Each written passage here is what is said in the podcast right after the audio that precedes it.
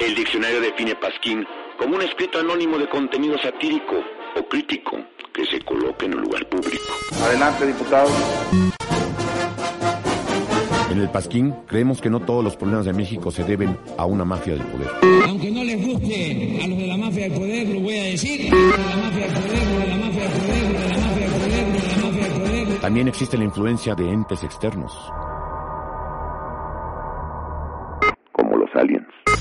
Convierto en marciano.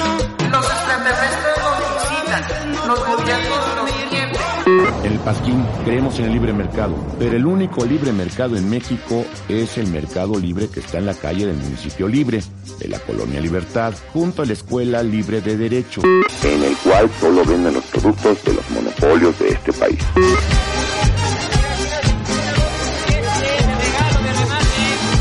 Hacemos ya realidad la nueva grandeza mexicana. Muchas gracias.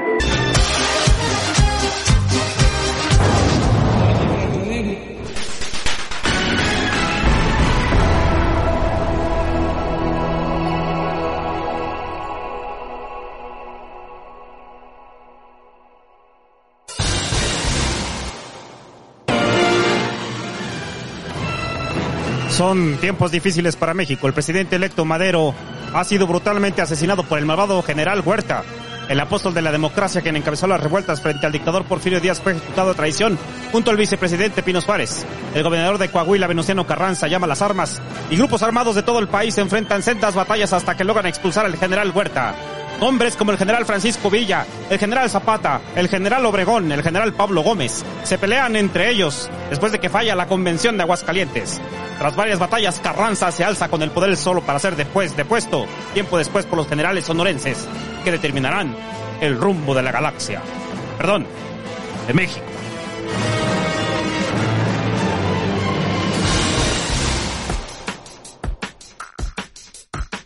El que todos confunden con Victoriano, el que solo fue presidente unos meses, el que nadie conoce pero es importante, el músico y cantante de ópera, el marxista, el que hablaba inglés y uno de los pocos que tuvo los huevos de rebelarse contra Obregón y Calles, Adolfo de la Huerta, uno de los pocos enemigos del general Obregón que salió vivo. Y mientras México se lleva convulso en medio de la revolución, el nombre de un joven llamado Álvaro Obregón comenzó a sonar por todos lados. Niño genio, inventor, empresario exitoso, alcalde, teniente, coronel y eventualmente general invicto de la Revolución Mexicana, constructor de instituciones, memoria fotográfica, loco, genocida, genio militar, político, el manco de Celaya, presidente sanguinario, el hombre que cambió el destino del país, pero hoy que todo mundo recuerda como una especie de villano, aunque más o menos sí lo era, o quizás solo es la persona que se halló en el lugar específico, en el momento específico, y que solo pudieron sacar a punta de balazos si no se hubiera quedado como dictador. Afortunadamente Calle supo mantenerse como dictador 12 años más, un par de señores Siths, un maestro y un aprendiz, y sabemos claramente que solamente puede haber dos. El tercer sonorense fue el más ganón, el llamado jefe máximo de la Revolución Mexicana.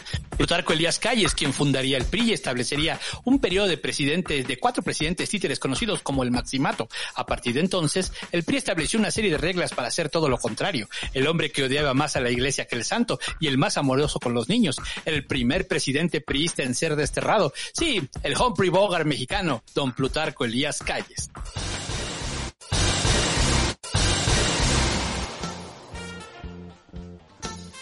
Sabandijas. Les saluda Carlos II. Y ya sé que no están donándole al pasquín.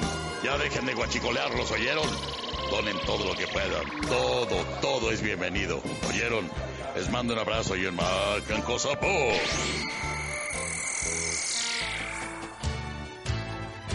Hola amigos, les habla He-Man. No lo olviden. Donen al pasquín. Es de muy buena suerte, se los aseguro. Hasta la próxima.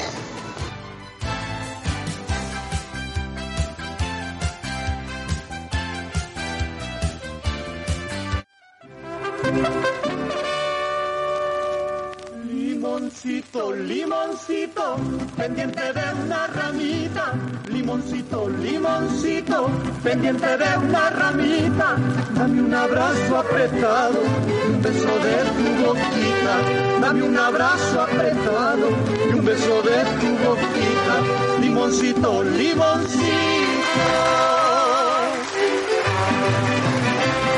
Buenas noches. Estamos comenzando el pasquín tapado. ¿Qué número es, Bo? Ay, quién sabe, ahorita les digo, pero síguele. El pasquín tapado de los sonorenses, muchachos. Y mientras estaba escuchando el limoncito, porque si usted no lo sabe, recuerde que esa es la última canción que escuchó Álvaro Obregón antes de que le metieran un tiro en la cabeza, un caricaturista asesino. Eh, porque eso es lo que hacen, o sea, si de repente alguien se acerca así a hacerle un dibujo, niéguelo, dígale, no, güey, me vas a matar, porque no, nadie confía en un caricaturista mientras está comiendo, güey. Es incómodo. ¿Quién puede? Sí, claro. O sea, ¿tú, tú confías en alguien que llegue y te diga, oiga, señor Wu, ¿le puedo hacer un retrato? No, ni madres. Dices, no, vete No, a la verga de aquí, güey. O sea, no estés mamando, güey. Ajá. Este es el Pasquín Tapado 12. Ah, el Pasquín Tapado 12, muchachos. El único programa de memoralia política. Que el día de hoy estamos con un tema que desde cuándo quería yo entrarle. ¿Por qué? Pues porque vas a hablar de Obregón, ¿por qué más? Yo tengo tres, así como el doctor Adán la Peña es un apasionado de la transparencia, güey, y liga con ello. O sea, mi frase de liga es, ¿y qué? ¿Te gusta la historia de Obregón? ¿Y qué, qué? ¿Sí, ¿Sí le entras a Obregón o no? Entonces, si de repente, amiga, si usted escucha esto y me le acerco y le pregunto, y alguien, un tipo pelón le pregunta, ¿y qué te gusta Obregón?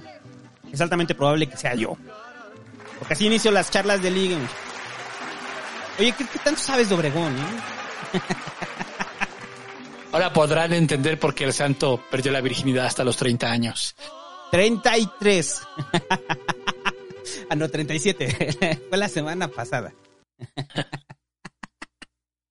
y estamos comenzando el Pasquín Tapado, muchachos. Y el día de hoy vamos a hablar de los sonorenses. eh, de una serie de programas que, pues que ya queríamos hacer desde cuándo. eh, porque van a ser varios, ¿no? Sí, vamos a ir hablando. Pues ya hemos hecho algunos de historia política de México, pero este sí es como. Bueno, es que también el de la historia de la izquierda mexicana todavía va más atrás que esto, ¿no? Este, Arranca desde Pero- estas fechas, pero no es necesariamente de esas fechas, ¿no? no es necesariamente de esas fechas, ¿no?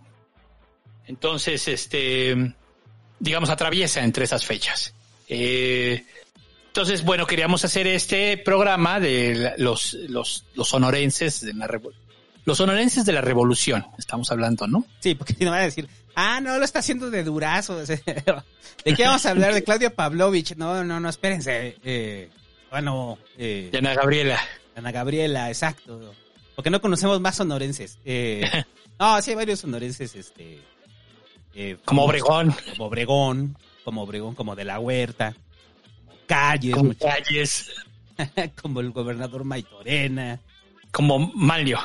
Como Malio, bueno, Malio, Malio es parte de este programa. Eh, pero, bueno, eh, hoy no vamos a decir los Patreons, lo hicimos en el último programa de febrero, muchachos. Pero ya sabe que este programa está ido gracias a todos los Patreons. Gracias.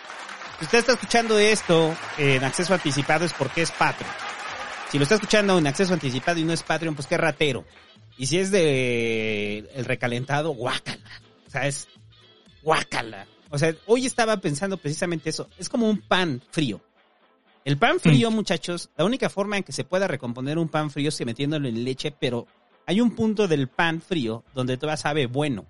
Pero este no. Estamos hablando aquí de que el pasquín tapado, si usted lo está escuchando después, es el pan que ya tiene mo, que ya está duro y enmohecido.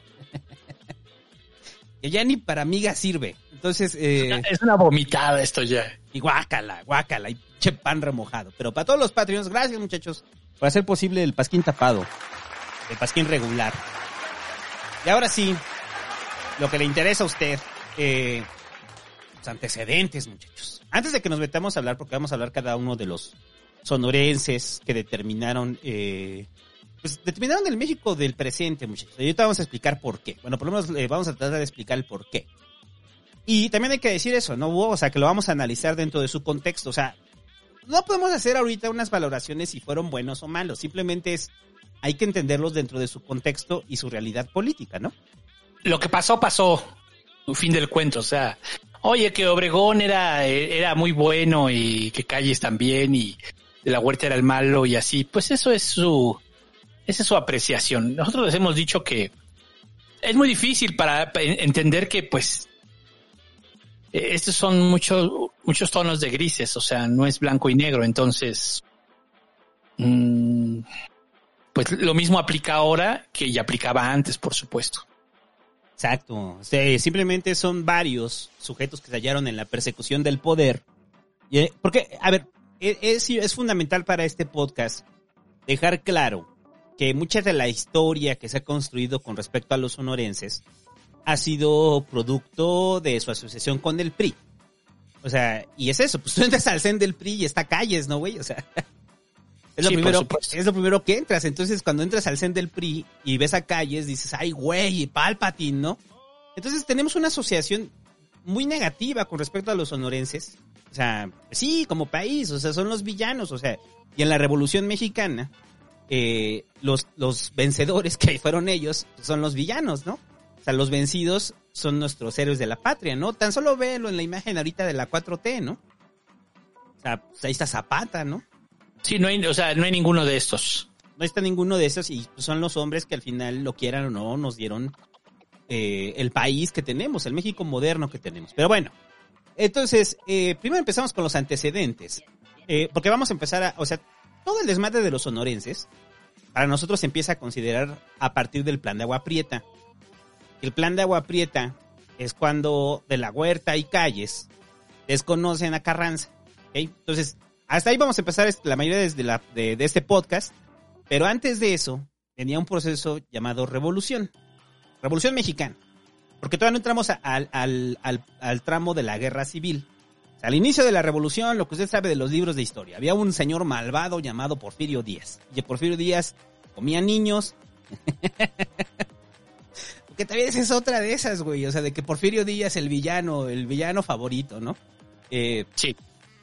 Recuerda que Porfirio Díaz eh, se instaura en el poder como dictador cuasi vitalicio a la muerte de Benito Juárez.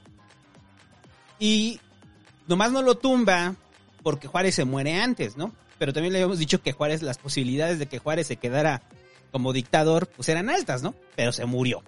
Ese Porque lo- era lo normal, o sea, también hay que entender el momento del país, o sea, el país estuvo convulso prácticamente todo el siglo XIX y entonces era de esperarse que el que se quedaba en el poder se quedaba mucho tiempo. De hecho, Santana duró también mucho tiempo, o sea, previo, ¿no? Juárez y luego Díaz, o sea, no. eh, pero, pues así era, pues, ¿no? Así era. Total que se hartaron y dijeron ya estuvo y se levantaron en armas contra él. se levantan entre armas con armas eh, en, en contra de Díaz.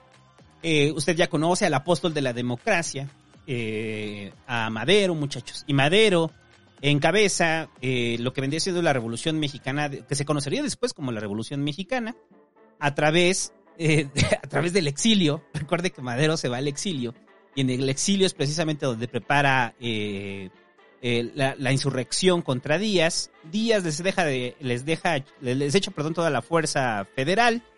Y esa es la primera parte de la revolución. La primera parte de la revolución. Después haremos un pasquín tapado que completa completamente la revolución, porque pues, ahorita vamos a hablar de los sonorenses. En esta primera parte de la revolución es cuando sí todos son aliados.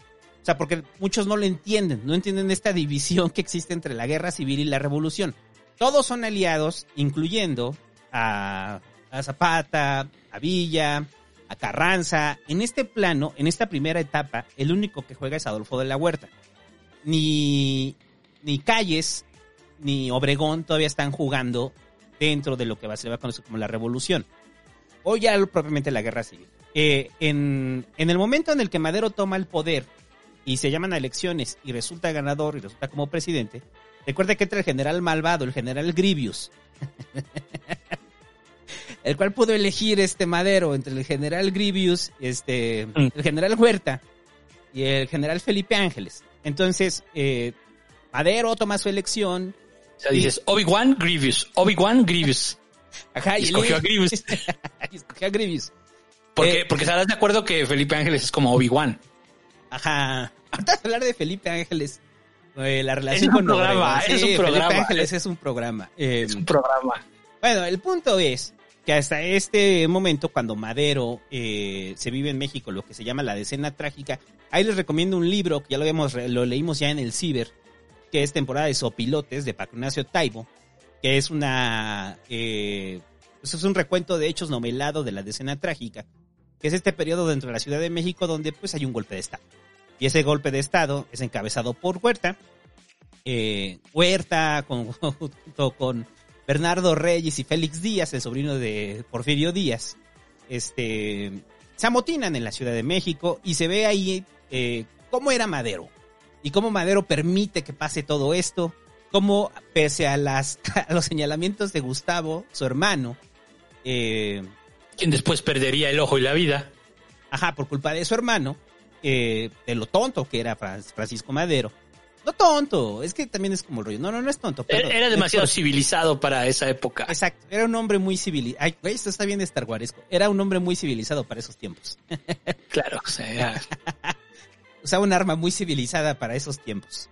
Y, y no era necesariamente tonto, simplemente eh, creía que el, el, poder civil se iba a imponer a los militares, lo cual no pasa. Eh, eh, no hay un juicio sobre Madero. Primero les dicen que les van a salvar la vida a él, a Pino Suárez, y después los ejecutan.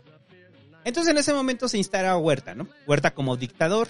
Y esa es la segunda parte de la revolución, en la cual ya tenemos que entran los sonorenses. O sea, a partir de ese momento, no habían entrado los sonorenses, este, este, Calles andaba ahí, este, de, de comisario, eh, Obregón estaba concentrado, concentrado en sus negocios, en Guatabampo, y de la huerta andaba cantando, güey. pues sí, güey, de la huerta andaba cantando por ahí. Eh, no, pero de la huerta, y eso nos lleva al primer, eh, bueno, a ver, nada más para terminar este punto, para, para dejarlo claro, ¿no? Esta es la parte donde entran los sonorenses. Cuando vienen las batallas contra Huerta, entra la guerra contra Huerta, vencen a Huerta, y es al momento de, de, que Huerta depone las armas y deja el poder, se llama la Convención de Aguascalientes. La Convención de Aguascalientes es cuando se reúnen todos los caudillos, todos los jefes militares, y es donde empieza el verdadero pedo. Excepto los villistas, ¿no? Creo que ni villistas ni zapatistas, no me acuerdo. Villistas no estuvieron. En la o no, en la convención sí, donde ya no, no estuvieron fue en el constituyente. No, en la sí. convención sí estuvieron. En la convención en es precisamente donde estuvieron todos. En, en, la convención es donde están todos y se pelean. Y donde se pelean porque había dos rutas. Eh, la ruta de la constitución, que era la, la ruta constituyente de Carranza, y teníamos... Apoyada por los sonorenses. Ajá, con los sonorenses como su estructura. Porque hay que decir, o sea, esto es importante. O sea, esta es una alianza que se da, una alianza política que se da al momento de que llega Carranza a Sonora. Y ahí él prefiere hacer la alianza política con Obregón, Calles y de la Huerta que con el gobernador. O sea, el gobernador es quien lo recibe. Ajá. Y, pues, y la neta, pues es que sí lo traicionan todos. O sea, ¿no? Este, Maitorena, ¿no? Se llamaba. A Maitorena. O sea, sí lo traicionan todos. Entonces, a partir de ahí se teje una alianza entre, eh, que es política y militar, entre, entre este Carranza, Obregón, de la Huerta y Calles. Esa es una alianza. Y esta alianza se sostiene en, el, en, la Convención de Aguascalientes, en el Constituyente y en la primera elección. Todo ese, todo ese tiempo se mantiene esa alianza. Así veanla, dos grupos políticos, en este caso también militar, el caso de los sonorenses, Ajá. Y este, y es una alianza, y que se sostiene hasta la primera elección. Ahí, hasta ahí se sostiene la alianza. Y cuando termina la convención de Aguascalientes es cuando comienza la verdadera guerra civil. Que es ya cuando tenemos a los constitucionalistas contra los convencionistas, que no es otra cosa más que Carranza contra Zapata y Villa. Es eso. Eh, ese es el verdadero periodo sanguinario y violento de la Revolución Mexicana, muchachos. Entonces, hasta ese momento, usted eso lo ha visto en su libro de historia ya haremos un podcast, porque esos son muchos años y muchos hechos. Eh, hasta ese momento, cuando se erigen victoriosos el grupo de Carranza, es cuando empieza ya este podcast con los sonorenses. Porque es hasta ese momento en el que Carranza eh, logra el apoyo de los sonorenses y logran consolidarse, que comienza la verdadera injerencia de poder de los sonorenses en el gobierno de Carranza, sobre todo en el momento en el que lo desconocen, güey. Ahí ya sabes que ya hay poder. ¿Cuándo hay poder? Cuando a Carranza lo desconocen. ¿Y cómo lo desconocen a Carranza? Pues al momento de que Carranza tenía la idea de que eh, México tenía que transitar a un gobierno de civiles, no un gobierno de militares, conocía los riesgos del gobierno militar y los militares sonorenses pues se sintieron agraviados, ¿no? Y como se sintieron agraviados, rompieron con Carranza Y es cuando llaman al plan de Agua Prieta que desconoce a Carranza, que en pocas palabras dice, te vamos a matar. cuando vayas rumbo a Veracruz, güey, te vamos a matar. Y pues eso fue lo que... se- Carranza quería imponer a Bonillas, ¿no? También. Esa también es la otra, pues. O sea, Carranza no confiaba ya en ellos. Porque en una elección anterior ya no fueron con él. Hay que recordar eso. Pero sí era un asunto de visión. O sea, O sea, no, sí, pero o sea, de que venían siendo aliados y ellos eran los más poderosos militarmente, venían siendo aliados. O sea, si hay un poquito golpe de Estado, yo digo, yo digo ¿Cómo, que si hay un poquito golpe de Estado, ¿eh? O sea, este, si bien ya había renunciado a su cargo, es que renuncian a su cargo los dos, con el, en el gobierno de Carranza, tanto Calles como, como Obregón renuncian a sus secretarías y eran secretarios. Este, importantes. O sea, no, me- no me acuerdo de qué era Calles, pero este Carranz, este Obregón era de defensa. Era el secretario de la defensa, si lo quieren ver así. Si lo quieren ver así. Y renuncia. Y, y van, y en las elecciones ya no van con él. Pues ya era muy obvio el mensaje para él. Entonces él intenta poner a Bonillas, y a partir de eso ellos sí dan una especie de golpe de Estado. O sea, es que sí es una especie de golpe de Estado. Sí, porque tienen poder Sí. militar. Y, y- y sabían que Carranza lo- no lo tenía o lo tenía disminuido, ¿no? Y, y sabían que muchos líderes del ejército mexicano los iban a secundar, ¿no? En el, ¿Y qué es lo que pasa con el plan de Agua Prieta? O sea, la mitad del ejército se carga con los sonorenses. Y la otra mitad Sí. que no se carga con los sonorenses los terminan convenciendo con el asesinato de Carranza. Porque eso fue un asesinato, ¿no? Y un asesinato muy cruel y muy a traición. Pero eso lo haremos en el podcast de Carranza, muchachos. Podcast de Carranza. Porque Carranza merece un podcast nada más por la mera constitución, ¿no? Sí, podría ser Carranza y el constituyente. Sí. Ese podría ser el podcast. Pero bueno, eh, cuando llegamos a, al plan de Agua Prieta, ya pasaron todos estos hechos. Entonces, cuando llegamos al plan de Agua Sí. Prieta y matan a Carranza, y, y es cuando empieza realmente el periodo de gobierno de los sonorenses. A partir de ahí empiezan a ser este, los militares al poder, ¿no? Y, pero, Sí. pero, pero eso te decía que yo sí creo que era un, un rollo de convencimiento de Carranza. O sea, Carranza sabía los riesgos de los militares en el poder. O sea, porque Carranza al final, la formación que tiene, eh, pues es de abogado, ¿no?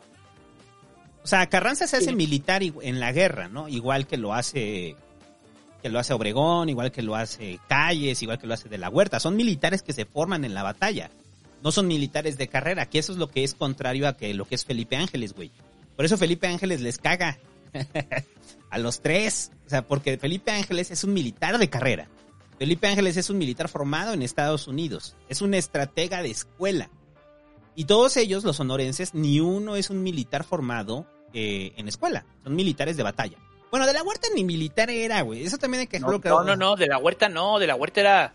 Pues ya si quieres vamos con de la huerta, pero de la huerta ya era otra cosa, o sea. Sí. O sea, de la huerta, de la huerta era la cabeza política, o sea, era el, no la cabeza, sino el cerebro político de ese grupo. muchos de los reproches que había eh, de Obregón con de la huerta, que lo, pues lo ninguneaba, o sea, eso es que, claro, claro, Obregón ninguneaba de la huerta, era porque no había tenido, eh, pues realmente un desempeño en batalla, o sea, en- como lo tuvo Obregón. Y Obregón no, calles. ajá, pero en el caso de Obregón, Obregón eh, también puteaba a Calles, ¿no? O sea, lo, lo, lo- lo criticaba porque lo, lo consideraba un mal militar. O sea, lo consideraba un cobarde, como militarmente hablando, lo consideraba un cobarde a Calles. ¿Verdad? O- Obregón, Obregón era sobrado, pues, en el terreno militar. Bueno, ahorita vamos a ir con Obregón. Eh, Es que, es que, bueno, ahorita vamos con Obregón. no, sí. pero, eh, eso lo digo por el asunto de que entender que de la huerta, de la huerta es, es uno de esos personajes que no entiendes qué hizo o qué estaba haciendo, ¿no? Pero de la huerta es el político. O sea, ese es el que les, les da tablas políticas a los sonorenses. Y sobre todo porque de la huerta, a diferencia de Obregón, o sea, por eso lo decía hace rato, ¿no? O sea, mientras Obregón estaba haciendo business o inventando cosas y, y, y Calles estaba de comisario, de la huerta ya andaba metido en el Partido Liberal Mexicano.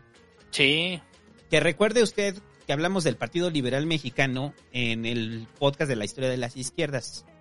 es que de la huerta era político, o sea, hay que tenerlo claro, de la huerta era político y, y terminó en medio de todo ese desmadre, pues porque ahí es donde se hacía política. ¿Cómo se hacía la política en ese momento? Pues a putazos, a balazos.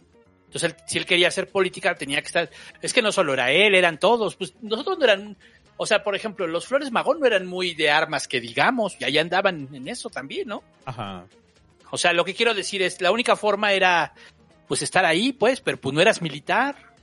Entonces Obregón, pues para él, ser eso era, ahí significaba la hombría, pues. Ajá, la hombría en batalla, güey. Ajá, exacto. Usted, usted es hombre, es bueno para, el- para la milicia. La política es pendejada.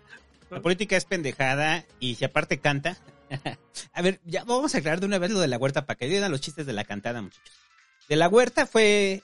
eh, era un artista, sobre todo. Adolfo de la Huerta era cantante.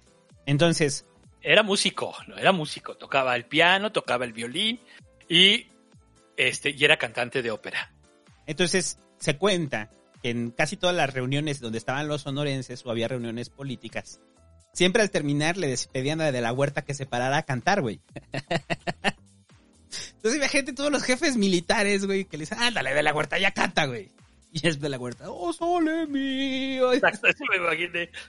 No, pero eso es Canta real. bien, canta bien de la No, huerta. canta muy bien, canta ¿no? bien. está muy chingón de la huerta. Uy, es un pésimo militar, pero un excelente cantante. Eh, de la huerta, eh, hasta sus últimos años fue músico. O sea, vivió de la música más de lo que vivió de... No, de la, de la vivió política. puros gastos. Vivió de la música de la huerta. Pero bueno, el joven de la huerta se integra al Partido Liberal Mexicano y ayuda en la publicación de Regeneración. Sí. De esta publicación que hablamos de los Flores Magón. Entonces, ya sabemos el, es, eh, por lo menos una parte de la corriente política de, de la huerta, ¿no? Sí, o sea, sí, de la huerta sí era, pues sí, sí era de izquierda. Eh, No hablamos de él en el, en el, este, eh, en el, de la historia de la izquierda, pues porque no gobernó. porque, y, o sea, porque no, pero digamos, si era, si, si hubiera tenido chance, pues sí, probablemente hubiera hecho otras cosas, ¿no? O sea, es que- bueno, no, no gobernó el- como mucho tiempo, ¿no? Eso es... Go- ajá, gobernó, no, sí, gobernó siete meses. Entonces, este, eh, pero de la huerta era como, era, sí era como aparte, pero estaba dentro de ese grupo porque pues, por más que lo negara Obregón o, o el mismo Calles, pues de la huerta les daba idea política, les decía por dónde, porque él era el político. Y mucho, y, o sea, y mucha de la forma como se fue posicionando ese grupo en la política en general, en tanto en el constituyente como posteriormente en las elecciones, como posteriormente en el, en el este, ¿qué es el, el plan de agua, de agua prieta? Ajá. Prieta, prieta.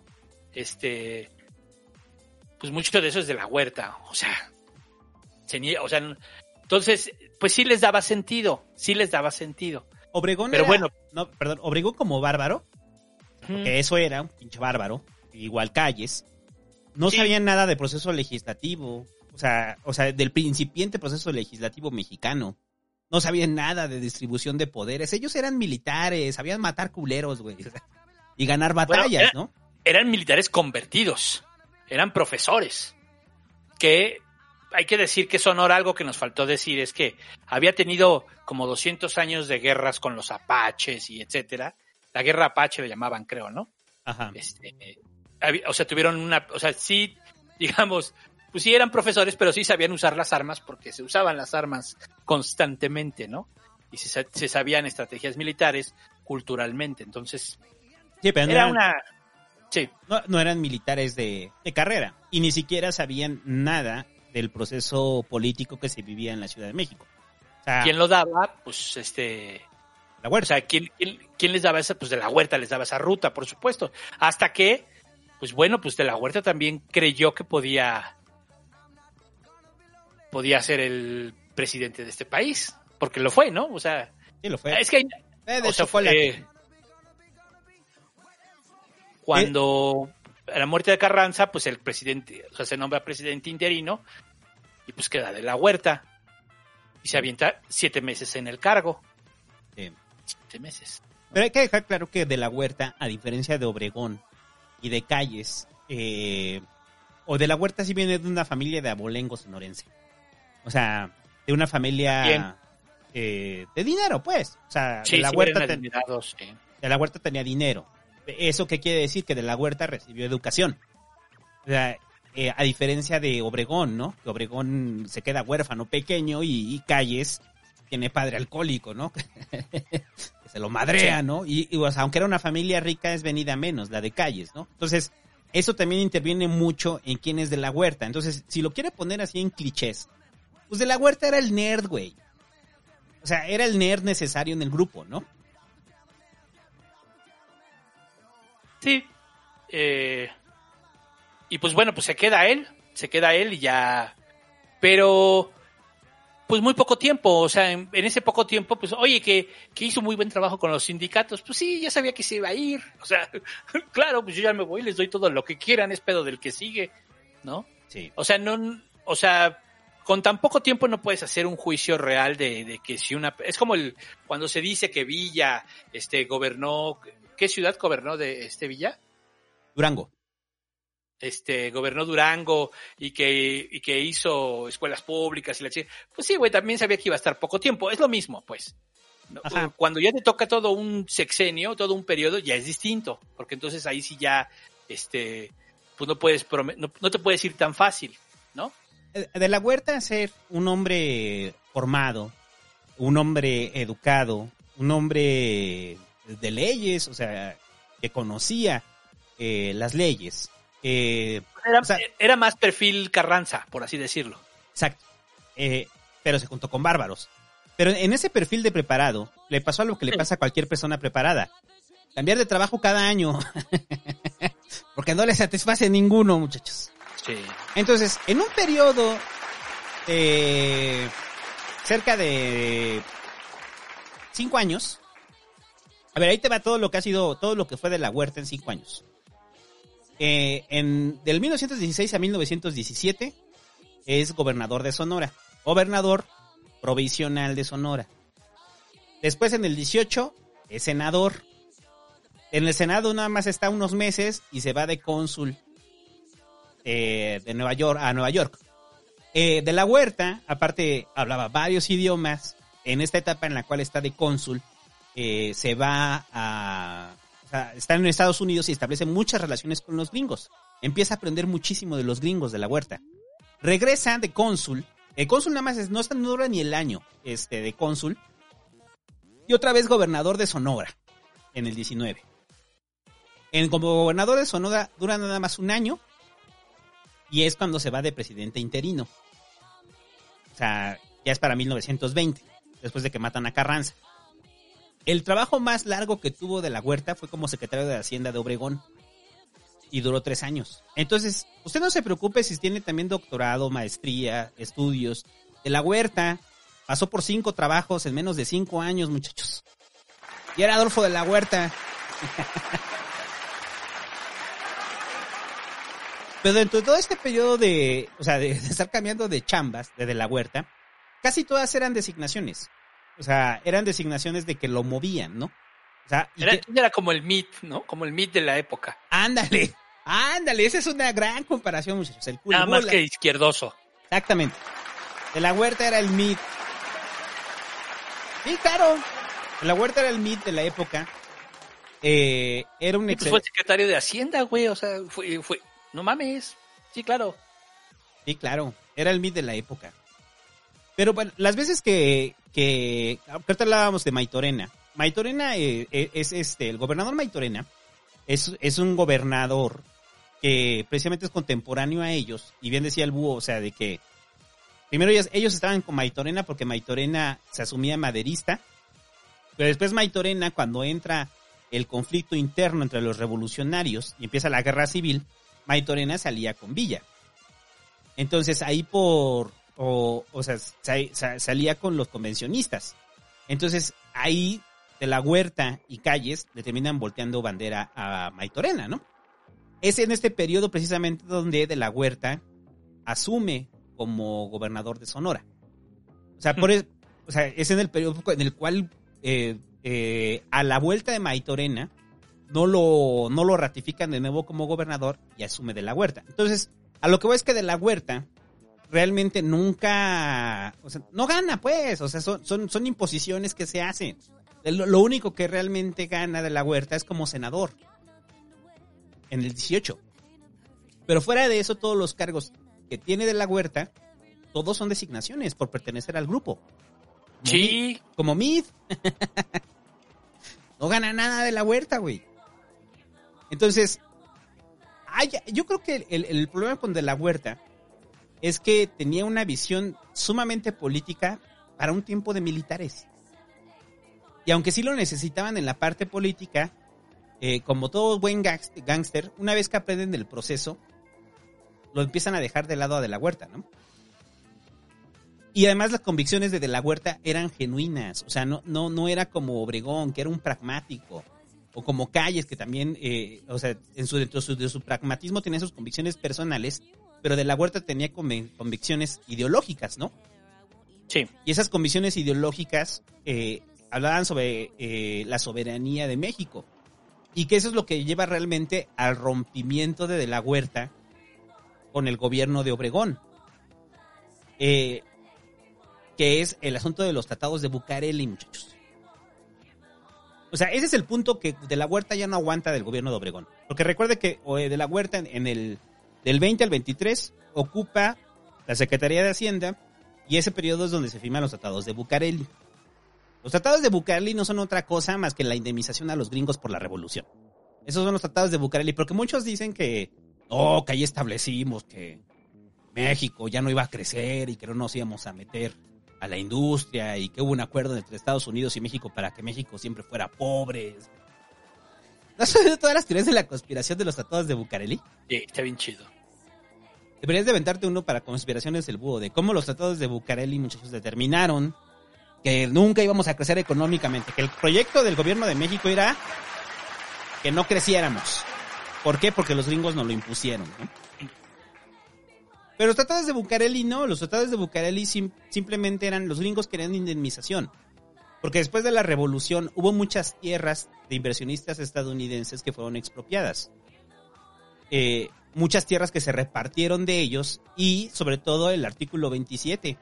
El artículo 27 dejaba claro que el petróleo le pertenecía al país y entonces los gringos dijeron, pues, ¿cómo que tu petróleo te pertenece? si ese es nuestro.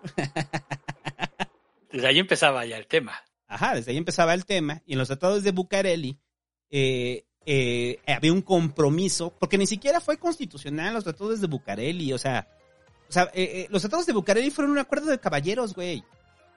O sea, entre Obregón y el gobierno estadounidense. no era un contrato o algo así, este, legal o... No, no, era un documento que se firmó de buena fe entre el gobierno de Obregón y el gobierno gringo, ¿no? Sí, pero también necesitaban el reconocimiento, ¿no? Obregón necesitaba el reconocimiento. Eso era lo que necesitaba Obregón. Porque al final era eso, lo de Villa de Columbus, eran varios, er, eran varios detalles que tenían una fricción entre Estados Unidos y México. Y, entre ellos también es, güey, pero pues al final sí mataron, mataron ustedes a su presidente y ustedes están en el poder. La visión de Estados Unidos. Y tenía razón. Todos los tratados de Bucareli también lo que, lo que era, era como zanjar ya ese pedo, ¿no? O sea, trabajemos a que tú me reconozcas y nosotros con ustedes no nos vamos a meter y vamos a pacificar el país. Porque esa es otra cosa, esa es una característica que sí tuvo Adolfo de la Huerta, la pacificación del país cuando fue presidente. En esos siete meses hubo mucha paz en todo el país, ¿no? Entonces, este, y era, era alguien que también tenía muchas habilidades de diálogo. Pues es que, o sea, era un político. Sí, exacto. Era un político. Este era un político, político burócrata, sí, o sea, era una especie de MIDI. Pero bueno, es alguien que sí aportó mucho a este país, o sea, en términos de ese periodo, en cuanto a toda la idea política, cómo tenían que hacerse las cosas, pues por eso estaba ahí, ¿no? por eso estaba ahí. Si tú quieres negociar y de repente llegas con Obregón, que es un bárbaro, y que va, te va a empezar a hacer chistecitos y jocos y jojojo, y de repente tienes a De la Huerta al lado y que es un político de adeveras, pues ¿con quién dialogas? Pues con De la Huerta, pero el problema es que ni Obregón ni Calles iban a permitir que De la Huerta se pusiera arriba de ellos. Precisamente por eh, esto que decía al inicio, ¿no? O sea, lo ninguneaban, pues. O sea, sabían que lo necesitaban. Pero, ninguneaban a De la Huerta. O sea, ninguneaban a De la Huerta como, como eso, como, como el nerd, pues.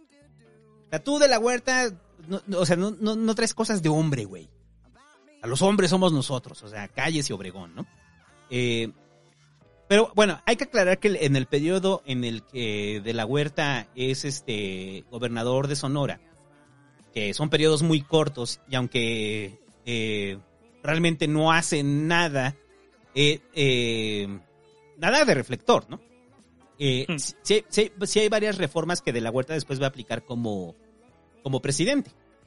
Y como presidente, una de las cosas que más le importaba de la Huerta era la economía, güey. O sea, de la Huerta ya estaba planteando, a ver, tenemos que recuperar la economía porque venimos de la revolución y en la revolución nos cargamos toda la economía, güey. Hmm. Pues no hay economía en el país, estamos endeudados hasta los dientes. Eh, logra negociar de la Huerta la reducción de la deuda con Estados Unidos. Sí. Y eso pareciera que es lo que le termina molestando después de los tratados de Bucareli, porque él ya había rene- renegociado la deuda. Y entonces llega Obregón, firma los tratados de Bucareli, y en los tratados de Bucareli pues, hay muchos compromisos de pago con Estados Unidos, o por lo menos con empresarios gringos que fueron eh, damnificados durante el, la pe- el periodo revolucionario, ¿no? Entonces, de la huerta, lo que a nivel ideológico le causa rollo es que no hay un respeto a la soberanía nacional. Ya como Ah, presidente. es ¿no? Le molesta muchísimo que no haya un respeto a la soberanía nacional. Siente que Obregón le está entregando eh, demasiados beneficios a los gringos. Y de la huerta, como buen militar, porque al final pues sí era militar, uno de bajo perfil, pero buen militar, llama a la rebelión. Y es cuando se le conoce, muchachos, como el periodo de la rebelión de la huertista. La rebelión de la huertista surge por dos razones. La primera es eh, el asunto de la soberanía nacional y el enojo de la huerta por los tratados de Bucareli. Y el segundo es porque no le tocó, güey. O sea, también hay que- Esta es la parte política. La parte política es en la, en la sucesión presidencial, cuando Obregón termina su periodo, Obregón nombra a Calles. Y todo el mundo sabía que Calles era el que seguía, ¿no? En la línea de sucesión. De la Huerta se encabrona. Eh, yo pienso que nada más es un pretexto eh, el asunto de la soberanía nacional. Bueno, que habría una parte ahí de convencimiento, pero sobre todo es porque no le toca, ¿no? Pues a lo mejor él, él pensaba que le iba a tocar, pero también en la onda de eh, que si no me toca, vamos a seguir perdiendo soberanía nacional porque Plutarco Elías Calles es igual que Obregón. ¿No? Sí, es una mezcla de los dos, ¿no? En la parte ideológica, pero en la parte también de... Pues me tocaba a mí, ¿no? En la línea. También un, un- un asunto de la propia soberbia de la huerta, ¿no? Que a- a- al ser el más preparado, asumía que él tenía que estar ahí, ¿no? O sea, porque, pues, eh, pues mostraba su animadversión también por Obregón, ¿no? La forma en la que se Sí, conocía a pues era un salvaje, güey. Pues era un pinche güey salvaje, o sea. Este güey todo lo quería agarrar a, a arreglar este. A balazos. De, forma de forma salvaje, ¿no? O sea, a balazos. Así de simple. Bueno, cuando estalla la, la rebelión de la huertista, porque muchos piensan que la rebelión de la huertista era huer- este, de la huerta y 10 güeyes, ¿no? No, o sea, fue la mitad del ejército también. O sea, la mitad del ejército se jala con de la huerta, eh, eh, en la cual, eh, y sobre todo hacen su bastión, que ahí lo ponía Tabasco, la tierra de nuestro presidente. Y ahí se van a encontrar con un personaje, muchachos, que después haremos un podcast, porque la historia de este cabrón es interesantísima. La de Tomás Garrido, uno de los emblemas este, morales del presidente, de una forma de, de hacer política que heredó el presidente, o de los, o de los grandes próceres de Tabasco, que es Tomás Garrido. Pero Tomás Garrido era el gobernador de Tabasco, y cuando lo cuando estalla la rebelión de la huertista, lo deponen. O sea, Tomás Garrido era un gobernador cercano a las fuerzas eh, obregonistas. Bueno, Obregón, pues. Pero Tomás Garrido, ¿qué visión de Tabasco tenía? Una visión comunitaria, ultrasocialista, güey, anticlerical, antirreligiosa. Hay una anécdota de Tomás Garrido que antes de que surgieran las camisas rojas de, de Mao, Sí. Tomás Garrido ya había hecho sus camisas rojas, güey. O sea, este grupo de chavos chavos socialistas. La primera idea fue de Tomás Garrido. O sea, chavos socialistas, este, formados dentro de Tabasco, ya los había hecho Tomás Garrido, ¿no? Bueno, Pues, del- y, y es que también una característica que, que empezaron a tener todos los políticos de esta época es que vieron el triunfo de la revolución rusa y sí les inspiraba. O sea, se volvió importante eh, este, dentro del pensamiento de varios de ellos. Por eso cuando hemos hablado de que hay una izquierda de la cual no hemos hablado, que es el PRI, porque es este es el protopri, pues así hay que decirlo. Esto, esto- los sonorenses son el protopri. Este, sí tienen una gran influencia de la revolución rusa. Y entonces, este, y, y, y yo creo que hasta Obregón, ¿eh? Yo creo que hasta Obregón Los también tres. estaba.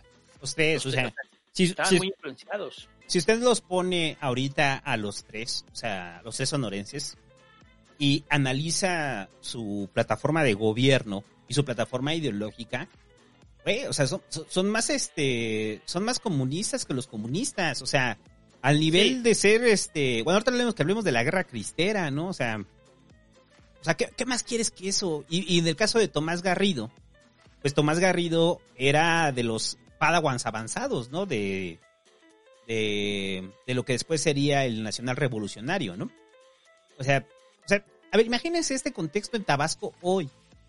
O sea, un contexto anticlerical, un contexto antirreligioso, donde o hay una autodenominación de socialismo, de trabajo comunitario, de integración comunitaria, güey. O sea, pues ahorita en Tabasco, o sea, a, a mucha banda de izquierda le hace sentido, ¿no? Pero en ese entonces lo tenía Tomás Garrido. La reforma agraria. La reforma agraria. El La reforma agraria para, para los sonorenses se volvió este una, una cruz, güey. O sea, era, era su, este, su cruzada, güey. ¿eh? Hay que Eh, decirlo. El banco, el banco, es el banco agrario, sí, el banco agrario que hace calles. Eh, Porque la reforma agraria, acuérdense que fue, fue este, la Suprema Corte no la dejó pasar y creo que pasó hasta el 29 la reforma agraria, sí. que venía del 17. Ujú. Eh, bueno, en la rebelión de la huertista, para no extendernos más, eh, pues obviamente les deja caer todo el peso de, del gobierno y de los militares Obregón. La destrozan en un, en un lapso de cinco meses. Eh, destrozan toda la rebelión de la huertista. Siete mil muertos. eh, que, que eso es, o sea, en, en cifras, o sea, por eso te digo, Era un chingo. un chingo. O sea, y cuando piensas en, en la rebelión de la huertista, en los libros de historia, piensas que nada más se rebelaron y de repente dijeron, ah, no, ya mejor no, y se fueron exiliados, ¿no? Eh, pero no, o sea, sí hubo batallas y sí tomaron estados, tomaron varios Sí. estados, este, los de la huertista. Sea, avanzaron, pues. Avanzaron, y sobre todo Tabasco, que Tabasco se volvió un bastión hasta que llegan las tropas federales y eh, vencen a los de la huertistas y de la huerta se va al exilio. Estados Unidos. Y se convierte en uno de los pocos que sobrevive a- al general Obregón, ¿eh? O sea, porque, pues al final, bueno, que era Obregón o Calles. que cuando fue la rebelión, no, de la este Obregón. Obregón, entonces es uno de los pocos este que sobreviven a Obregón, porque todos los que se enfrentaron a Obregón tarde o temprano murieron, ¿no? sí. Este murió de causas naturales. Murió de causas naturales y cantando, muchachos, porque cantaba bien bonito. Porque este, esto sí es una historia de Hollywood. O sea, esto sí podría ser una serie en donde después se ve a De la Huerta llegando a Hollywood, precisamente. Se muda ahí a Hollywood y se pone a dar clases de canto y clases de música y triunfa. Le va re bien, porque es cuando empieza la época de oro del cine, este, el cine sonoro.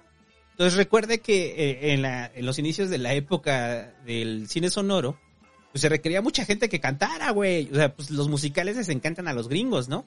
¿Y quién mejor para enseñarte canto que un ex general retirado de la Revolución Mexicana, güey? O sea, no, no, Que fue presidente de México. Exacto. O sea, ¿hasta quién le enseña canto? Un pinche hippie ahí de Coyoacán. O sea, A mí me enseña el expresidente de México. ajá. eh, es una, es una bonita historia de superación porque por eso decía el, eh, que de la huerta al final vivió más de la cantada, o bueno, de la música, de lo que vivió de, de político, ¿no? O de militar. Sí. Eh, Porque son muchísimos años. No, no tengo claro el año en el que regresa eh, de la huerta. Ya regresa con Cárdenas. Eh, Cárdenas lo regresa y le da un cargo, pero no me acuerdo cuál. Ajá, Cárdenas ya lo regresa, pero entonces estamos hablando del 34, ¿no? 34 cuando regresa de la huerta. Eh, porque la rebelión, la rebelión de la huertista fue en el 23. Entonces, si de la huerta regresa en el 34, o sea, ya con Cárdenas, o sea, se aventó 20 años, güey. O sea, 20 años se aventó, o sea, o sea,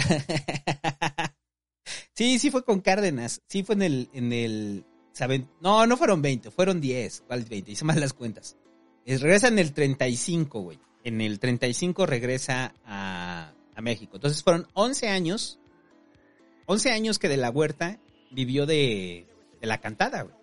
A ver, la pregunta es usted, si usted lo persigue, eh, Triunfó en Hollywood. Eso es, a ver, o sea, es que ese es el final.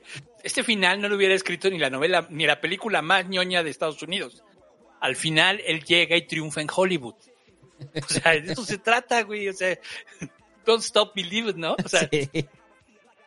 Ajá, de ser gobernador, este, caudillo, eh, eh, general, presidente, termina triunfando en Hollywood. Sea, entonces, eh, ya hemos dicho, estamos diciendo tal Bud y yo que esto, o sea, un día vamos a hacer una serie, muchachos, la vamos a escribir sobre esto. esto no necesita ya ni guion. ¿Cómo va? O sea, no hay que moverle. Más bien, uno, más bien solo guion, no hay que moverle. O sea, este ya, la historia ya está. Ajá, y, y, y por más increíble que parezca, eh, pues sí, las, la- la- los dotes este, artísticos de, de la huerta le sirvieron para mantenerse, ¿no? Y salvar la vida. regresó en el 35 con Lázaro Cárdenas y después ocupó puestos públicos ya con los gobiernos de Ávila Camacho y de Miguel Alemán. Este falleció en la Ciudad de México el 9 de julio de 1955 de causas naturales. Los restos de Adolfo de la Huerta descansan en el Panteón Francés de San Joaquín junto a los de su esposa Clara. O sea, esta historia fue, ¡fum! o sea, tremenda, ¿eh? Esta es una gran historia, de la Huerta. Desde sus juventudes socialistas hasta triunfar en Hollywood y morir en su cama después de haber este Sobrevivido a Obregón. sobrevivido a Obregón. Ah, Pero lo genial sigue siendo que de la huerta entonces, antes del hecho de su muerte, todavía recordará aquella reunión donde cuando estaba con los jefes militares, le dijeron, párate a cantar, Adolfo. Y te imaginas así Carranza escuchándolo, güey. Qué bien canta Adolfo. Qué bonito. Él en su cama ya en la- muriendo y recordando esos momentos cuando le decía Carranza, Adolfo, canta. Güey, pero lo que es que Adolfo de la Huerta cantando, mientras el pinche país en llamas, ching, millones de muertos. Y, y cantando el pinche, y, y Carranza se le sale una lágrima, güey. Y Adolfo de la Huerta está en su cama recordando y, y ahí se muere y ahí acaba, güey. Pum. Ya, Es el final de temporada ya. dirigida por El Santo y el Búho, muchachos. Exacto. Chingón, ¿eh? Próximamente en Netflix. Netflix, contrátenos para hacer la serie Sonorenses. Y ya, hasta ahí de Adolfo de la Huerta. ¿O ¿Quieres adicionar algo más de Adolfo de la No, Huerta? ya, ya. Muy bonita historia. Bonita historia la de Adolfo de la Huerta. Pero ahora viene, o sea, si Adolfo de la Huerta era como la parte, es la parte bon- Bonita. bonita de la, de los sonorenses. Pues viene la parte culera, muchachos. La parte culera del villano eh, que todos amamos. bueno, que yo amo. eh, eh, porque, es, o sea, estos paralelismos entre Álvaro Obregón y, y Darth Vader. eh, hoy venimos muy, bueno, yo vengo muy estarguaresco el día de hoy. Pero. Obregón es como una especie de Darth Vader, güey. O sea, o sea, con No, el... ese es calles, ¿no? Ese es calles. No, Calle sería más Palpatine. ¿no? Sí. Eh, sí, porque Vader es más impulsivo, es más salvaje, ¿no? Ah, bueno, eso sí, eso sí. O sea, no está atrás, eh, no está en la planeación, ¿no? Eh, y, y en el caso de Obregón, eh, a diferencia de Calles, pues Obregón era más eh, pasional, ¿no? Pasional me refiero a, a más campechano, pues. Calles no. Calles era más pragmático, más silencioso, Obregón no, Obregón era jovial, era extrovertido, era mamón, eh, presidente mamón, que Martín Luis Guzmán decía eso de Obregón, que, que su ignorancia la escondía detrás de frases eh, o cosas. Eh, bueno, no jocosas, frases cómicas. O sea, Martín Luis Guzmán obviamente odiaba a Obregón, le escribió una novela.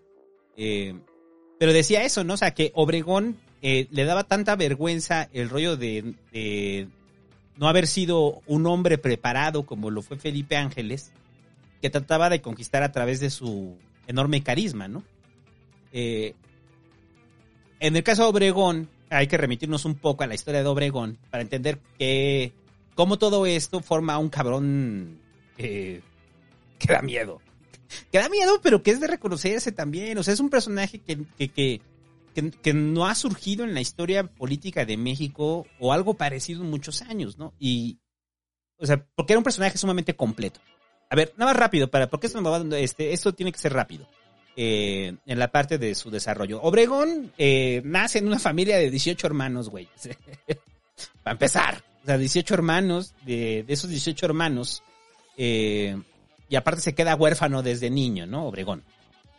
Se cuenta que Obregón no hablaba eh, de niño y habló hasta los 5 años, güey. O sea, y las primeras palabras que dijeron fue, voy a conquistar el país. Oh, o sea, Obregón hasta los 5 años. pues, se pensaba que era retrasado, o sea, que tenía problemas de aprendizaje Obregón. Habla a los cinco, hasta los 5 años. Pero entonces es cuando empieza a demostrar una inteligencia eh, más allá de lo normal, ¿no? Obregón. Eh, se cuenta precisamente que de, adolescente, cuando crece, eh, una de las cosas que caracterizaban a Obregón es que tenía memoria fotográfica. Tanto tenía memoria fotográfica Obregón que decían que podía memorizar el orden de una baraja de cartas, por lo cual lo corrían de todos los lugares de apuestas. Porque contaba cartas. O sea, no, lo- no le permitían la- la entrada. en- porque no eran necesariamente casinos, ¿no? O sea, la- las apuestas de pueblo, pues, de rancho. Claro. O sea, no lo dejaban jugar póker, güey. Y, o sea, no podía jugar juegos de cartas Obregón porque sabían que tenía una memoria... eh, No había forma de ganarle. Sí, exacto. No había forma de ganarle a Obregón. Y al parecer esa memoria fotográfica que tenía Obregón eh, fue hasta el día de su muerte. Cuando Obregón está chavo, frente eh, a la carencia familiar, inventa, eh, inventa una máquina de cosecha, güey, para cosechar garbanzos. Entonces, es tan éxito su, su máquina que inventa Obregón que todos los productores de Sonora se la compran. Y entonces Obregón se vuelve un, exe- un, empreso- un exitoso empresario cuando apenas tiene 20 años. O sea, gracias a su máquina de garbanzos que, que vende en todo Sonora, ¿no? Y a partir de ahí se instala en una quinta, que, la que denomina la quinta chilla, porque pues es bien cómico el general Obregón. Y hasta ahí Obregón llevaba una vida pues de cualquier empresario sonorense, ¿no? O sea, o cualquier agricultor sonorense, ¿no? ¿Cuál era su business? Pues la cosecha, vender equipo, eh, eh, la- las tierras de, de riego, la producción agraria, eso era el business de Obregón, ¿no? Entonces, un hombre que no era letrado, o sea, que le gustaba la poesía y escribía poesía, muy mala poesía. Sí, güey, o sea, pues era buena poesía. Tiene uno que está chidito, ¿no? Pero en general Obregón escribía muy mala poesía. Eh, o sea, como que siempre tenía el interés en varias cosas, pero de repente, eh, pero no tenía, ni- nunca se le vio ninguna raíz ideológica a Obregón. O sea, a, a comparación con De la Huerta, ¿no? O sea, ves a De la Huerta y ves que estuvo en el Partido Liberal Mexicano, ves que tenía un trasfondo de izquierda, o sea, trabajó, estuvo en regeneración, formado. Obregón no, güey, Obregón estaba en su business.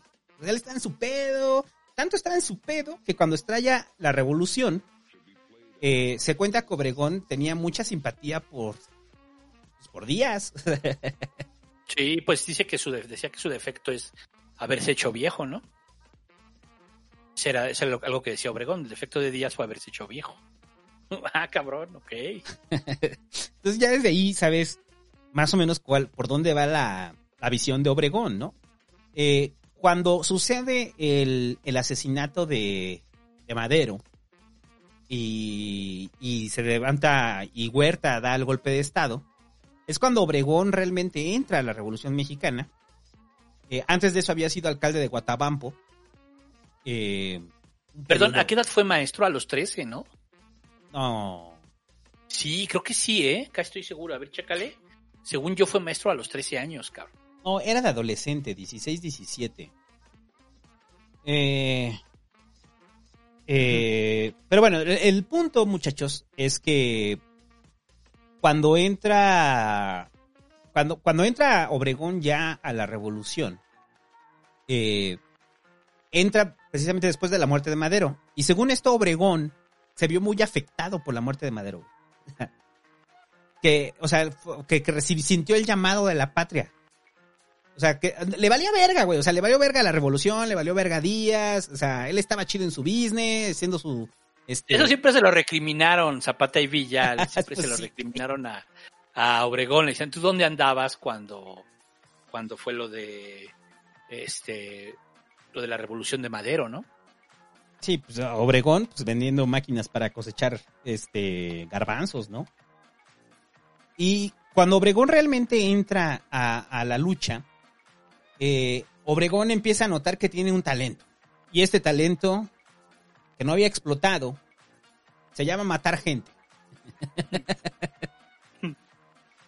Obregón tiene un talento nato para matar cabrones. Eso es, es pinche talento. Porque en una. En una. eh, en una carrera meteórica, porque es eso, es una carrera meteórica militar. O sea, Obregón Sí. pasa de tener.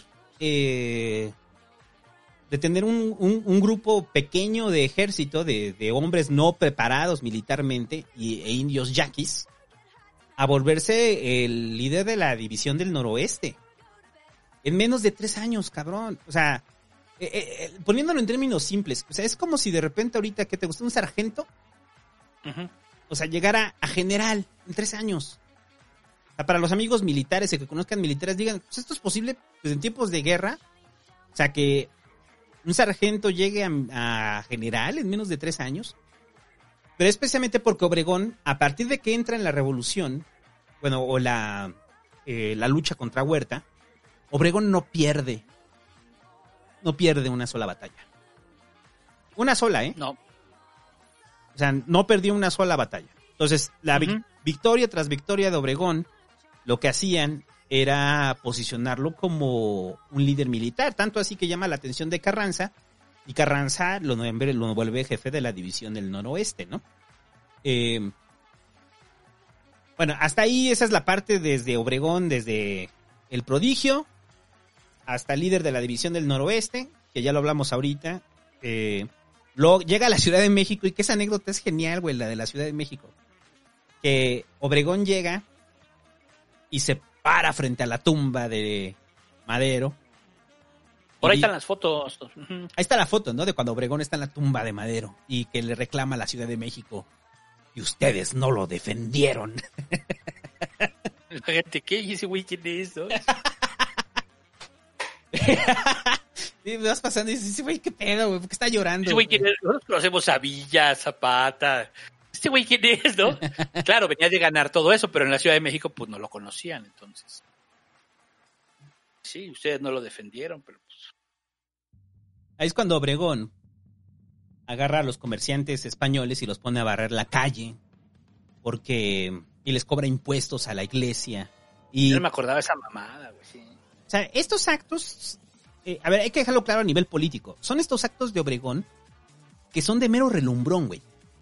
O sea, son actos de Sí, que Obregón empieza a, a hacer a- en la vida política y que tienen un fin. Por eso este llanto frente a la tumba de Madero, o sea, yo soy fan de la historia de Obregón, pero no se lo crees. es la pose, o sea, es como. Es la pose, pues, este. la- o sea, ya había posers, pues. ¿No? O sea, pues es posar, güey. Es, es como cuando. Es como a Tolini cuando se vuelve pejista o, o es como. Y lo y defienden así a ultranza. Pues así es, güey. O sea, ¿qué otra cosa se te ocurre que con un ejemplo reciente así de, de posers, este Sí, que... que, que le estén pasando mal, así, que sufran por algo. Que, que- pues ahí sí hay varias, pues, ¿no? Que ahorita no vienen a la mente, pero pues, es lo mismo, güey, o sea, es... Sí, o sea, Es es- este de este lugar común de defensa de la patria y de la democracia. que me indigna, como, ah, pues es como López Portillo cuando lloró, que dijo, este, ya nos saquearon una vez, ¿no? Y defenderé el peso como un perro y... Y la lagrimita, se la seca. Es, es, es eso, pues, es eso. Esa personalidad teatral que sí tenía Obregón. Obregón tenía una personalidad teatral. Y por eso muchos dicen que el llanto que tuvo frente a la tumba de Madero pues fueron lágrimas de cocodrilo, porque pues Obregón se acababa de enterar, güey. O sea, se enteró apenas de quién era Madero, güey. O sea, y, y, o sea, y él llegaba a decir, ay, aquí ya no está Porfirio Díaz. O sea, por eso digo que toda la experiencia militar de Obregón se halla en el lugar adecuado, en el momento adecuado, güey. O sea, Obregón era un cabrón que era tan talentoso en todo lo que hacía que sabía eh, descifrar tanto a la gente como a- como como si fueran como si fueran máquinas, como si fueran maquinaria, que le era muy fácil moverse en todos los terrenos. Por eso logró descifrar las estrategias militares, logró descifrar estrategias políticas y lograba descifrar la gente. Y entonces sabía lo que la gente que quería. ¿Y qué quería la gente? Pues que tuvi- lo vieran llorando frente a la tumba de Madero, ¿no? Eso es lo que querían. Sí. Entonces, si pudiéramos encontrar un símil con la política actual, yo creo que hay políticos que son igual de talentosos y- y que Obregón, ¿no? Descifrando a la gente. Sí, en- sí, claro. Descifra- sí. Descifrando a la gente, descifrando a los demás políticos, o sea... Obre- Sí, por supuesto, un talento político muy cabrón, el de Obregón, por supuesto que sí. Porque sí es un talento político, ¿no? Sí, o sea, con De la Huerta hablábamos más como del arte de gobernar o esas cosas, ¿no? Este. Y con Obregón más bien es. Pues el líder, ¿no? El líder, el líder carismático, el, el que convence, el que teje alianzas, porque bueno, pues al final la alianza con. Es que la alianza con Carranza sí es desconociendo a Maitorena. Por eso Maitorena termina yéndose con, con Villa. Este. Entonces, sí, o sea, había un. O sea, era muy hábil, pues. Era muy hábil políticamente. Tenía varias virtudes políticas. Era carismático, le caía bien a la gente. Este. eh, luego, luego, cuando fue lo del Manco, pues este. Obregón. eh, eh, muy orgulloso, ¿no? De ser el banco, pues. O sea, de. Vean, vean que estuvo bien cabrón, ¿no? Lo, las cosas tan cabronas que tengo que pasar por ustedes. sí, no, o sea, vean, vean, o sea. Sí. Eh, Obregón mismo lo creía y, y lo decía, o sea, lo decía abiertamente. O sea, de que él podía descifrar a la gente en una soberbia propia de Obregón ya siendo gobernante. Ahorita ya que hablamos de la presidencia. Pero Obregón se jactaba de eso. O sea, se jactaba de eso. Siempre decía esta frase de que yo no gané, simplemente mis adversarios cometieron más errores. O sea, frases así de Obregón, hay un breviario de chingos de frases de Obregón que, decían y encantaban a la gente. O sea, eh, recuerde esta frase de, Obregón que sí la dijo. O sea, que, dijo que todos los políticos roban, pero yo más voy a robar la mitad porque me falta un brazo. Eso es real. O sea, eso no lo inventaron. Eso no es un mito. Eso lo dijo Obregón. Cuando le cuestionaron a Obregón que qué tan buena vista tenía, Obregón dijo, imagínese qué tan buena vista tenía que vi la silla presidencial desde Guatabampo. O sea, ese tipo de expresiones te hablan de un cabrón, o sea, la imagen del político, del político contemporáneo, güey. O sea, ¿qué perfiles hay igual a los de Obregón, de, de, de este talento político eh, tan cabrón, o sea, tan carismático, o sea, tan, tan capaz de envolver tanto a, a grandes personas como a las masas, ¿no? Pues el PG. El peje. De esta sinceridad, ¿no? De esta. De esta sinceridad hasta cínica, ¿no? Porque, porque siempre se le criticó esa frase de que tan buena vista tenía, esto de que yo desde niño y. ¿No? Así de, ah, o sea, siempre fuiste. Siempre fuiste un güey que anhelaba el poder. ¿No? Y que creo que esa es la clave de Obregón como político, ¿no? O sea, cuando te preguntas, porque dices, de la huerta tenía convicciones. Obregón que anhelaba el poder. No hay más. Pero de la huerta también. De la huerta también, yo creo, ¿no? O sea, más bien lo que pasa es que te- estaba más, tenía más ideología, pues era, más, era, era muy sólido ideológicamente. Pero tenía un fundamento. Un fundamento del por qué, ¿no? Inclusive propio Calles. Sí, el Calles también. Obregón- Sí, Obre- Obregón es el poder por el poder. Exacto, es eso. E- Es, es, es el nivel de político que usted lo ve, que dices, ¿por qué convence a este cabrón? ¿Por qué es tan talentoso este cabrón? ¿Por qué logra hacer lo que la gente, que haga la, que la gente haga lo que él quiere? Pues porque es un cabrón concentrado en el poder. Y usa todos sus talentos para la persecución del poder. ¿El poder para qué? Pues raíz personal, nada más de Obregón, ¿no?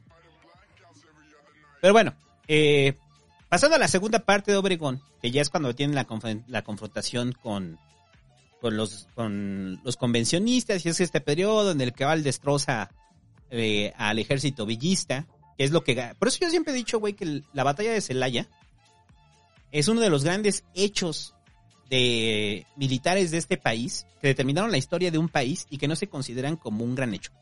Eh, porque la, la batalla de Celaya es cuando se enfrentan las fuerzas eh, villistas con las fuerzas eh, obregonistas y Obregón hace trizas la caballería villista. O sea, la división del norte se acaba ese día en Celaya. Eh, cuando Obregón saca dos metrallas y esas dos metrallas parten la división. Hay que decir que es importante que ya no estaba Felipe Ángeles en la división del norte. No, y ya él era el estratega militar de la división del, de la época dorada de la división del norte, ¿no? O sea, ya se, ya se había peleado con Villa y entonces ya no. Villa ya no le hacía tanto caso, pues. Entonces decidió abandonar. Entonces, mucho de lo que se habla de esta batalla, pues precisamente es eso, ¿no? También. O sea, lo, eh, ¿qué tan diferente pudo haber sido si Felipe Ángeles hubiera estado del otro lado? ¿no? Sí, porque eh, hasta parecía eh, que en la desesperación de Villa, de que no podía avanzar, porque cuando avanzaban las cargas de caballería, Obregón las recibía con metralla, que eso también es importante. Obregón eh, sí recibió apoyo de los Estados Unidos, pero también Obregón recibía noticias de los Estados Unidos. Y entonces, dentro de esas noticias le llegaron noticias de la Primera Guerra Mundial y el uso de los nidos de ametralladora. Entonces, Obregón implementa técnicas de la Primera Guerra Mundial en la Revolución Mexicana. Y todos sabemos que en la caballería, en la Primera Guerra Mundial, uno de los grandes errores que hubo fue utilizar las cargas de caballería, porque no podían contra los nidos de metralleta. Entonces, Obregón se aprovecha de eso, monta nidos de metralleta y se carga a la División del Norte. Porque si la División del Norte se hubiera cargado al ejército de Obregón, hubieran avanzado a la capital y hubieran eh, destruido a los constitucionalistas. O sea, eh, sería otro México. O sea, eh, por eso digo que no vemos la magnitud de la batalla de Celaya, güey. Sería otro México. O sea, o sea, Sí, o- sea, sería, sería, o sea, ser- sería otro país. O sea, porque en ese momento, ¿qué pasa? Si hubiera perdido Obregón, hubiera perdido Obregón, en ese momento avanza Villa, se cargan a todo el ejército constitucionalista y el gobierno que se hace en México es a partir de una visión villista, zapatista, que no tenemos claro todavía cómo era. Carranza sí tenía una visión de país, ¿no? Villa y Zapata, pues no necesariamente. Entonces, no sabemos qué hubiera pasado, pero Obregón detiene a la División del Norte, bueno, detiene, detiene a Villa, y al momento que detiene a Villa, se acaba la, la guerra civil. O sea, es el momento cumbre en el que acaba la guerra civil, eh, con las fuerzas de Villa disminuidas. Después vendría el asesinato de Zapata, y se acabó, se acabó. Entonces, por eso digo, la batalla de Celaya es un hecho que no, que no vemos, o sea, que no vemos la magnitud o las implicaciones que tuvo. Pero bueno, después de eso, ya llegamos a nuestro punto inicial, que es el plan de Agua Prieta. Que recuerde que Obregón sale victorioso, ya es cuando pierde el brazo, persiguiendo a Villa, le explota una ganada, se quiere, se quiere matar. Le falla la pistola, bueno, cuentan que falla la pistola. Y entonces Obregón, ya manco, llega como... eh, matan a Carranza, Obregón manda a matar a Carranza. Y Obregón llega como presidente de 1920 a 1924. Eh, pero el plan de agua, de agua prieta lo, ¿quién lo declara? Este, calles, ¿no? Calles. Y Calles, lo- ¿verdad? y- calles y de la huerta. Hmm. Pero era obvio que estaba metido ahí Obregón. Sí. Y bueno, y llega Obregón como presidente de- del 20 al 24 y comienza el duro trayecto de la de la reconstrucción del país, pero también de la, las primeras organizaciones, ¿no, güey? Sí. De las primeras, o sea, empezar a darle forma. Pues es que recordemos que en Hacienda él tenía a De la Huerta, entonces. Pues sí, güey.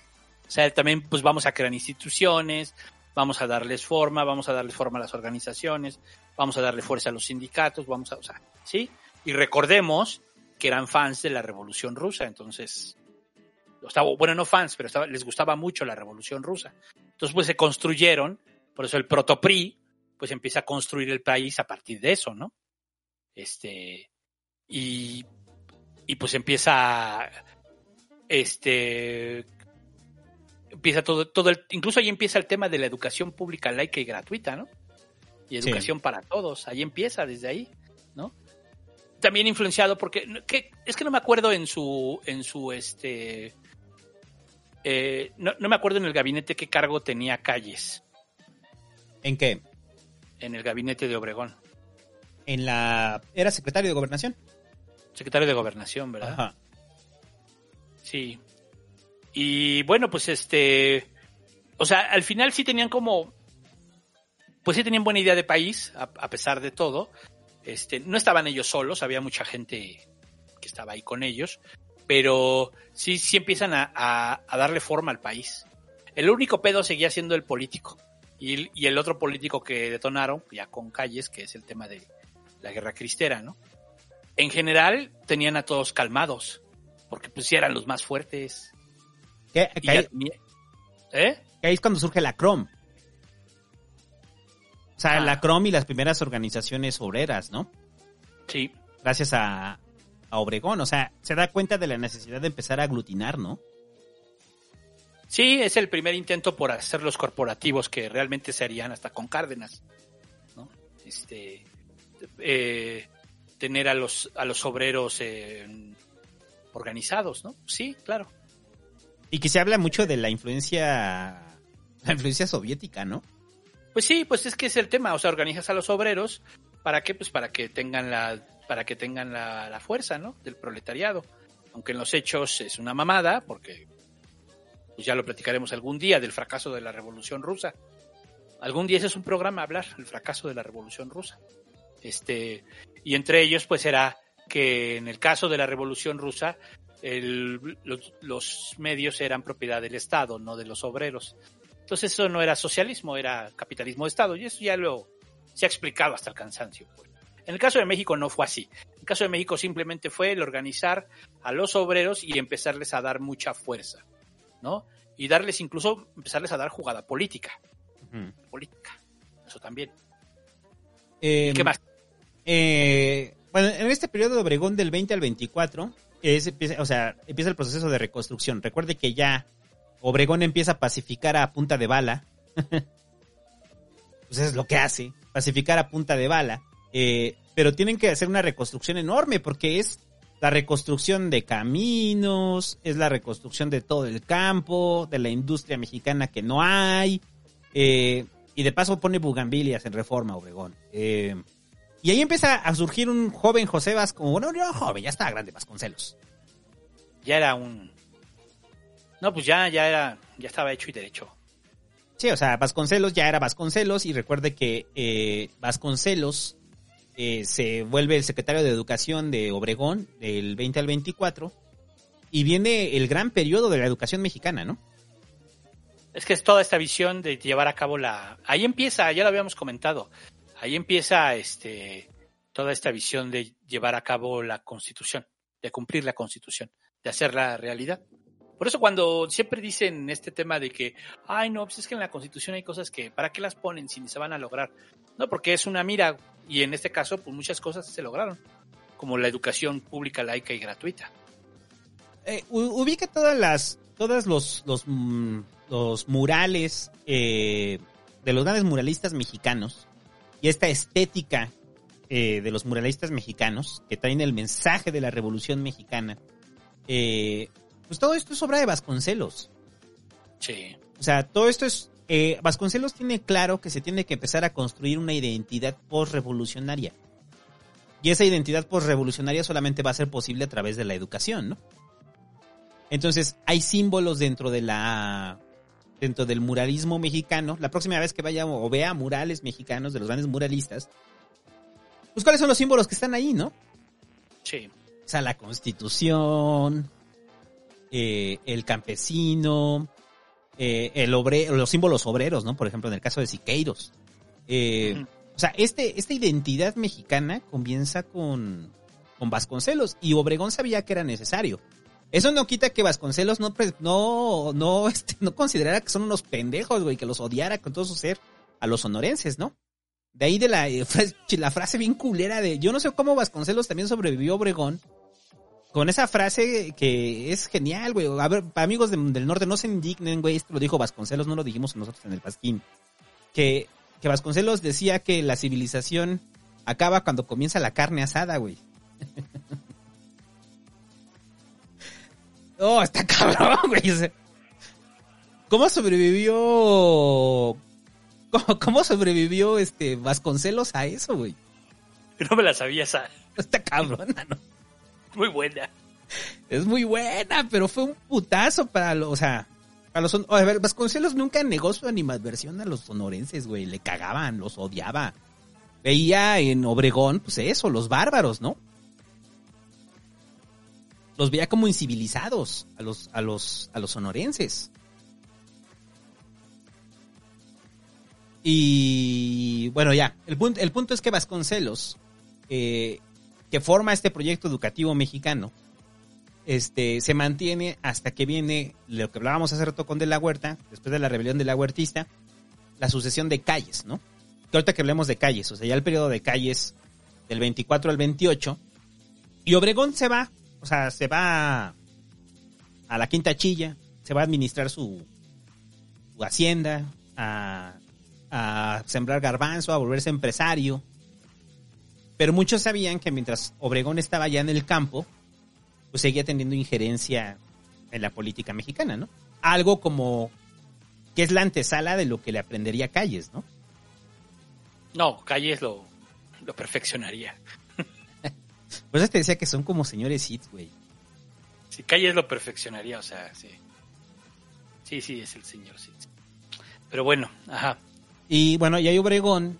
Eh, ahí pasa algo que ya es, este, ya para terminar Obregón. Porque si no, Obregón merece su propio programa, muchachos. Hay más anécdotas, más frases jocosas, más cosas horribles y más interesantes de una vida, de, de la vida de Obregón que cada, cada, cada minuto de la vida de Obregón era interesantísimo. Después lo haremos. eh, pero cuando Se llamará otras cosas que no sabías de Obregón. Die- Diez cosas que no sabías de Obregón. Eh, Exacto. Pero cuando Obregón se va y de repente dice, ah, ya me aburrí de estar aquí con los pinches garbanzos.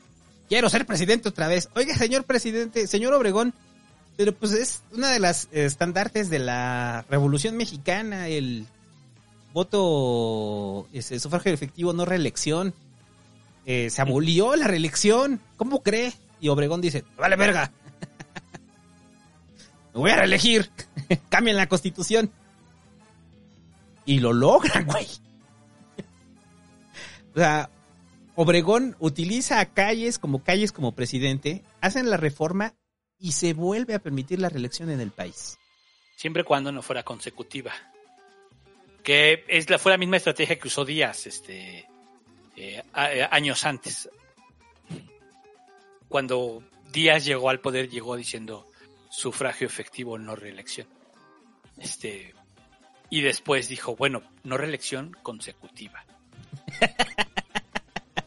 Eso mismo hizo Obregón. Obregón llama a la, a- logra el cometido de, de poderse reelegir. Y hace años, este, yo escribí una columna para mi gala, todavía el viejo portal, de la elección donde murieron todos los candidatos. Hubo una elección en México donde murieron todos los candidatos, muchachos.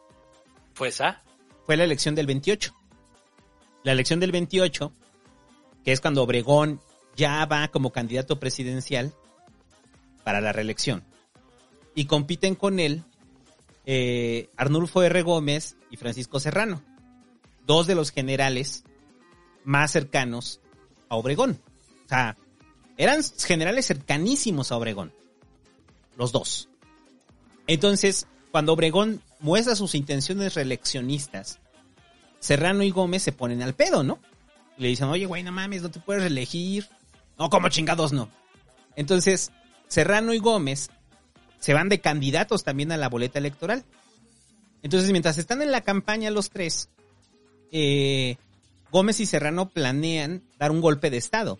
Invitan a un evento a Calles y a Obregón, un evento de campaña, para, ya sabes, de esos eventos de campaña de, de candidatos, como una especie de debate, ¿no? Sí. Y obviamente Obregón y Calles ya se las olían, ¿no? Y no fueron. Después de eso, viene lo que es la masacre de Huizquilac. La masacre de Huizquilac es en Morelos. Y es cuando detienen a los dos. O sea, bueno, primero a Serrano y luego a Arnulfo. Y cuando tienen a Serrano, güey, Serrano estaba celebrando su... Estaba celebrando su... Su santo, güey. Este... Estaba en la fiesta, pues.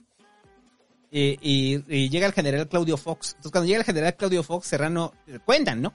Cuentan que Serrano este, vio al general Claudio Fox, vio al ejército, bueno, las tropas federales, eh, y en ese momento que le entrega su pistola a Serrano a, a Claudio Fox y le dice, guárdemela, porque ya no la voy a necesitar. Y efectivamente no la necesitó porque lo mataron. Este. lo fusilaron. Este. Y Arnulfo igual, Arnulfo igual andaba en Cuernavaca, lo detienen y los matan a los dos. Entonces, Obregón, ¿qué mensaje manda en ese momento? Pues, no se pueden poner al pedo con la reelección. Eh, se muere Arnulfo en el 28, en la elección. Se muere, se muere Serrano. Y aparte Serrano es un horror todo lo que le hacen, porque aparte le toman foto y hay una máscara de Serrano, su máscara mortuoria, y se cuenta una anécdota que cuando matan a Serrano, güey, lo meten en un carro, lo llevan al castillo de Chapultepec, porque recuerde que antes desde ahí se gobernaba, o gobernaba Obregón. Y cuando lo llevan al castillo, eh, Obregón, ah, porque aparte, este, Serrano era compadre de Obregón. Era su compadre. Entonces, eh, que a Obregón le abren la cajuela del auto, ve el cadáver de Serrano y que las palabras de Obregón fue, no mames, compadre, Mire nomás cómo me lo dejaron.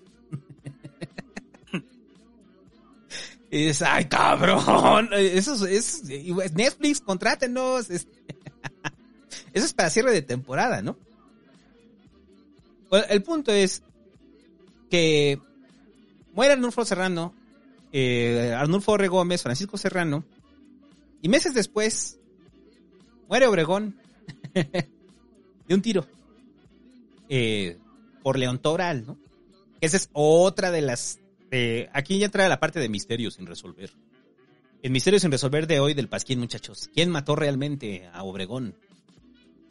Porque recuerde que ahorita que ya vamos a hablar de la guerra cristera. Ya estaba la guerra cristera. Recuerde que detienen a León Toral como el autor intelectual, el, autor material del asesinato de Obregón. En el restaurante de La Bombilla, Obregón va a un evento, todavía no, acababa de asumir como presidente se le acerca a León Toral, le hace un dibujo y le dispara en la cabeza. Después salió el rollo de la autopsia de Obregón. Obregón en el cuerpo tenía eh, más de 20 disparos de diferentes calibres, güey. Eso es, a ver, eso sí está documentado, pero también cae en el terreno de la fantasía. Eh, bueno, de la ficción. No sabemos si es real o no, pero al parecer varios güeyes le metieron balazos. Balazos. o sea, 20 armas, güey. Entonces, ¿quién le disparó a Obregón, güey? O sea, esa es la pregunta, ¿no? O sea, León Toral dicen que lo mató, pero ¿quién más le disparó a Obregón? Entonces, el, de ahí empezó a surgir el, lo que decíamos en un pasquín, el de el chiste de eh, ¿cómo es? Este ¿Quién mató a Obregón? ¿Quién mató a Obregón? Cállese. Cállese. Cállese. A ver, la pregunta es, ¿Tú sí crees que Calles mató a Obregón, güey? ¿O crees en la teoría del león toral, del asesino solitario? No solitario, bueno, el asesino cristero. No, no creo en la de León Toral, pero tampoco estoy como muy seguro que haya sido Calles. También pudo haber sido por venganza. De aquellos que estaban apoyando a los otros dos. Pues sí, o sea, también. De que- algunos que vieron que este güey ya se iba a convertir en dictador, porque eso iba a pasar. Es que ese es el otro tema, es que eso iba a pasar. Sí, eso iba a pasar, no hay más. Eso iba a pasar. Ujú. Búsquese un, un texto de José Emilio Pacheco, que está bien chingón porque es un, como una especie de cuento, güey, de una distopía que qué hubiera pasado si no hubieran que detienen a León Toral y Obregón sigue vivo. Entonces José Emilio Pacheco lo que hace con su distopía es que Obregón muere en el 68, güey. Obregón muere en el 68 y la masacre del 68 se da en medio de las protestas en contra de, de los reclamos de la muerte del dictador, ¿no? Está bien chingón ese cuento, léanlo. Así búsquenlo. Este, no me acuerdo cómo se llama. Pero bueno, pónganle Obregón y José Emilio Pacheco y les va a salir. Eh, pero bueno, el asesinato de Obregón todavía sigue siendo uno de los eh, misterios sin resolver de la política mexicana. Porque a León Toral, pues lo matan en chinga. Sí. Lo fusilan, ¿no? Lo fusilan. Sí, se- Ahora sí que ni declaró. Ya, vámonos. Y ya, algo más de Obregón. Bueno, ¿quieres agregar algo más de Obregón? Este. Para ya no tardarnos tanto con Obregón. Pues no, pues. También qué historia, ¿no? es que de verdad, o sea, están chidas estas historias, güey. Yo, Obregón, yo ya tengo planeada mi novela sobre Obregón. Algún día la voy a escribir, muchachos. Algún día. Espérese. O serie. Es que, o sea, si, si lo ves así como una serie de Juego de Tronos, está cabrón. Todas las historias, ¿no? Y no solo esto, las anteriores también y, y las posteriores. Pero sobre todo este periodo que fue de todo, el, todo por el poder. Todo este periodo fue así. O sea, es muy Juego de Tronos. Y ya, eh, de ahí pasamos de Obregón a... a cállese. ah, no era compórtese por Portes Gil, ¿no? Era compórtese y cállese. Eh, calles, búho. Pues este. Pues ahora el último de los sonorenses que fue, digamos, el, pues el que, el que ganó, el ganón, el ganón, pues, ¿no? Este, y aún así también le tocó su madrazo. Aún así también le tocó su madrazo histórico, su madrazo político, este, eh, porque bueno, pues si lo analizamos, este, pues de la huerta, digamos, fue exiliado y ya, pues ya regresó bajo perfil, ¿no? Ahí era subsecretario de Asuntos sin Importancia, probablemente. Pero ahí estaba. Pero el caso de, de Obregón, pues sí muere, que lo matan. Y Calles no lo matan, pero le dan un madrazo. La historia de Calles es, es para mí como eh, la historia del güey que siempre estuvo con los amigos correctos. o sea, no porque no tuviera eh, perfil, porque creo que sí era muy inteligente, creo que sí era un tipo, era buen político también, a huevo que también era buen político, nada más que era más, pues más introvertido, yo creo, ¿no? O más callado, este, Meticuloso, taimado. Ajá, entonces, eh, pero al mismo tiempo, pues siempre fue leal a Obregón. No estoy muy seguro que él lo haya mandado a, que él sea el responsable. Pero podría ser también. Este, entonces, el tema de Obregón es que, digo, de calles, es que siempre estuvo como muy leal. Siempre fue muy leal, muy leal, muy leal. Y eso se lo recompensó y él se quedó con todo y decide hacer el partido. Pero si quieres, cuenta su historia. Es, fíjate que en la historia de Calles, eh, sobre todo es, es, es el drama personal de Calles. Aquí empieza la tercera temporada, muchachos. Eh, imagínense, cuadro amplio, abre, hay un señor bebiendo, ese señor bebiendo cachetea al hijo, le avienta la botella al piso, y después de eso que se arrepiente empieza a llorar frente a una imagen religiosa. Entonces el niño está llorando, se le queda viendo y de repente ya es Plutarco Elías Calles fusilando cristeros, güey, y prohibiendo el alcohol. Porque hay que decir algo bien cabrón de calles, o sea, calles, o sea, calles a diferencia de, de la huerta, que viene una familia, Obregón, que viene huérfano.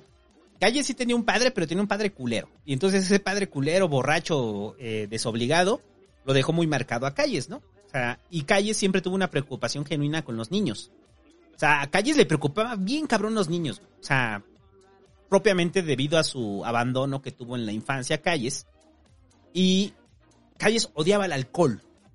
O sea, cuando digo odiaba, odiaba el alcohol.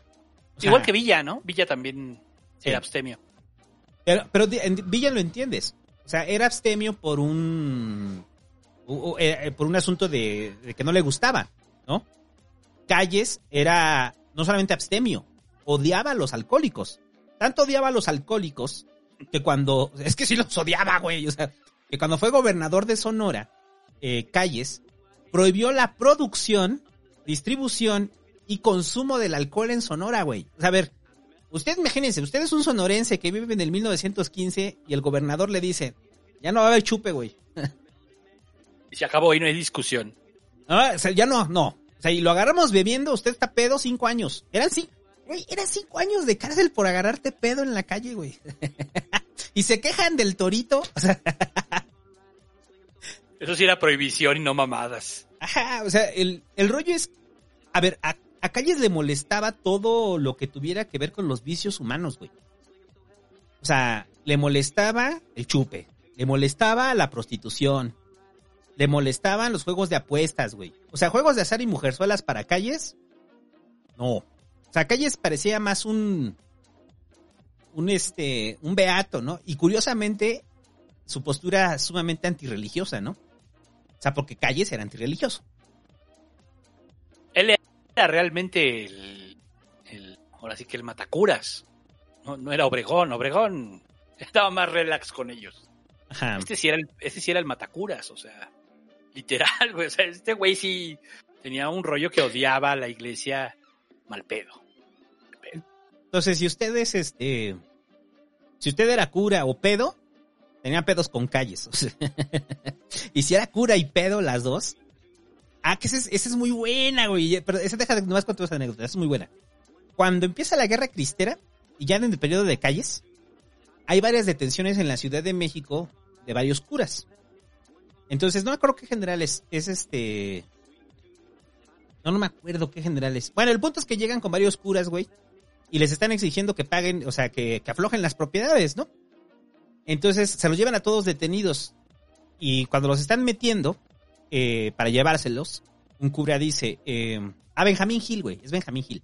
Este, un cura dice, oiga, pero no vamos a caber ahí, hijo. O sea, ¿cómo vamos a caber todos ahí apretados? Y que Benjamín Gil le dijo, eh, pues si quiere matamos a varios para que quepan más.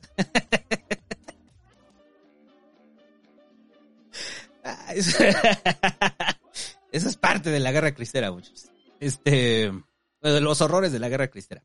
Pero bueno, en general, eh, eh, Calles solamente se destaca militarmente por la defensa de eh, la rebelión o- eh, orozquista, o sea, la rebelión de Pascual Orozco.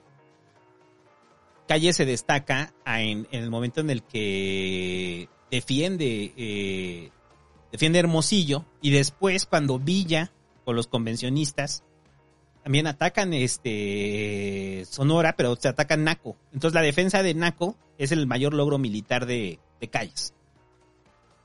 Calles se va como gobernador de Sonora y en Sonora expulsa a los sacerdotes, funda escuelas para huérfanos. Por eso te digo que son sus temas morales. O sea, es un cabrón sumamente moral, Calles. O sea, pues sí, ¿no? O sea, lo que le compete es a nivel moral. O sea, por, eso cuando hablan de la postura, o sea, que usted quiere pensar en posturas este, radicales, pues son las de Calles, ¿no? Sí, mal rollo, porque. O sea, sobre todo era a, a huevo lo que yo pienso. Y cuando tuvo el poder se encargó de, de hacerlo. Y como Obregón era. Como Obregón era este valemadrista, él, él era. ¿qué, qué decir? Un pragmático. Pues decía, mira, mientras este güey esté ahí gobernando y me cuide el espacio, porque quiero regresar. Yo creo que por eso lo dejaban, ¿no? Por eso Calles hacía lo que quería en ese sentido, ¿no? O sea, quiere hacer la guerra cristera, hace la guerra cristera, ¿no? Quiere imponer su voluntad, pues sí, con esta moral tan fuerte, ¿no? Está cabrón. Sí, porque es una moral muy fuerte. Eh, durante eh, durante su gobierno en Son perdón, hace rato dije que fue la defensa de Naco, no fue la defensa de Aguaprieta contra Villa y de Naco fue con Pascual Orozco. Eh, en, en cuando Calles ya asume como secretario de gobernación con Obregón, Calles se empieza a empapar de mundo. O sea, empieza a conocer presidentes, embajadores, se va de viaje por Europa y regresa con más ideas comunistas. Que esa es una de esas cosas. Que es en serio, güey, regresa comunista, Calles, güey. O sea, antes de la guerra cristera, Calles regresa más soviet que nada, cabrón. Pero a ver, explica por qué.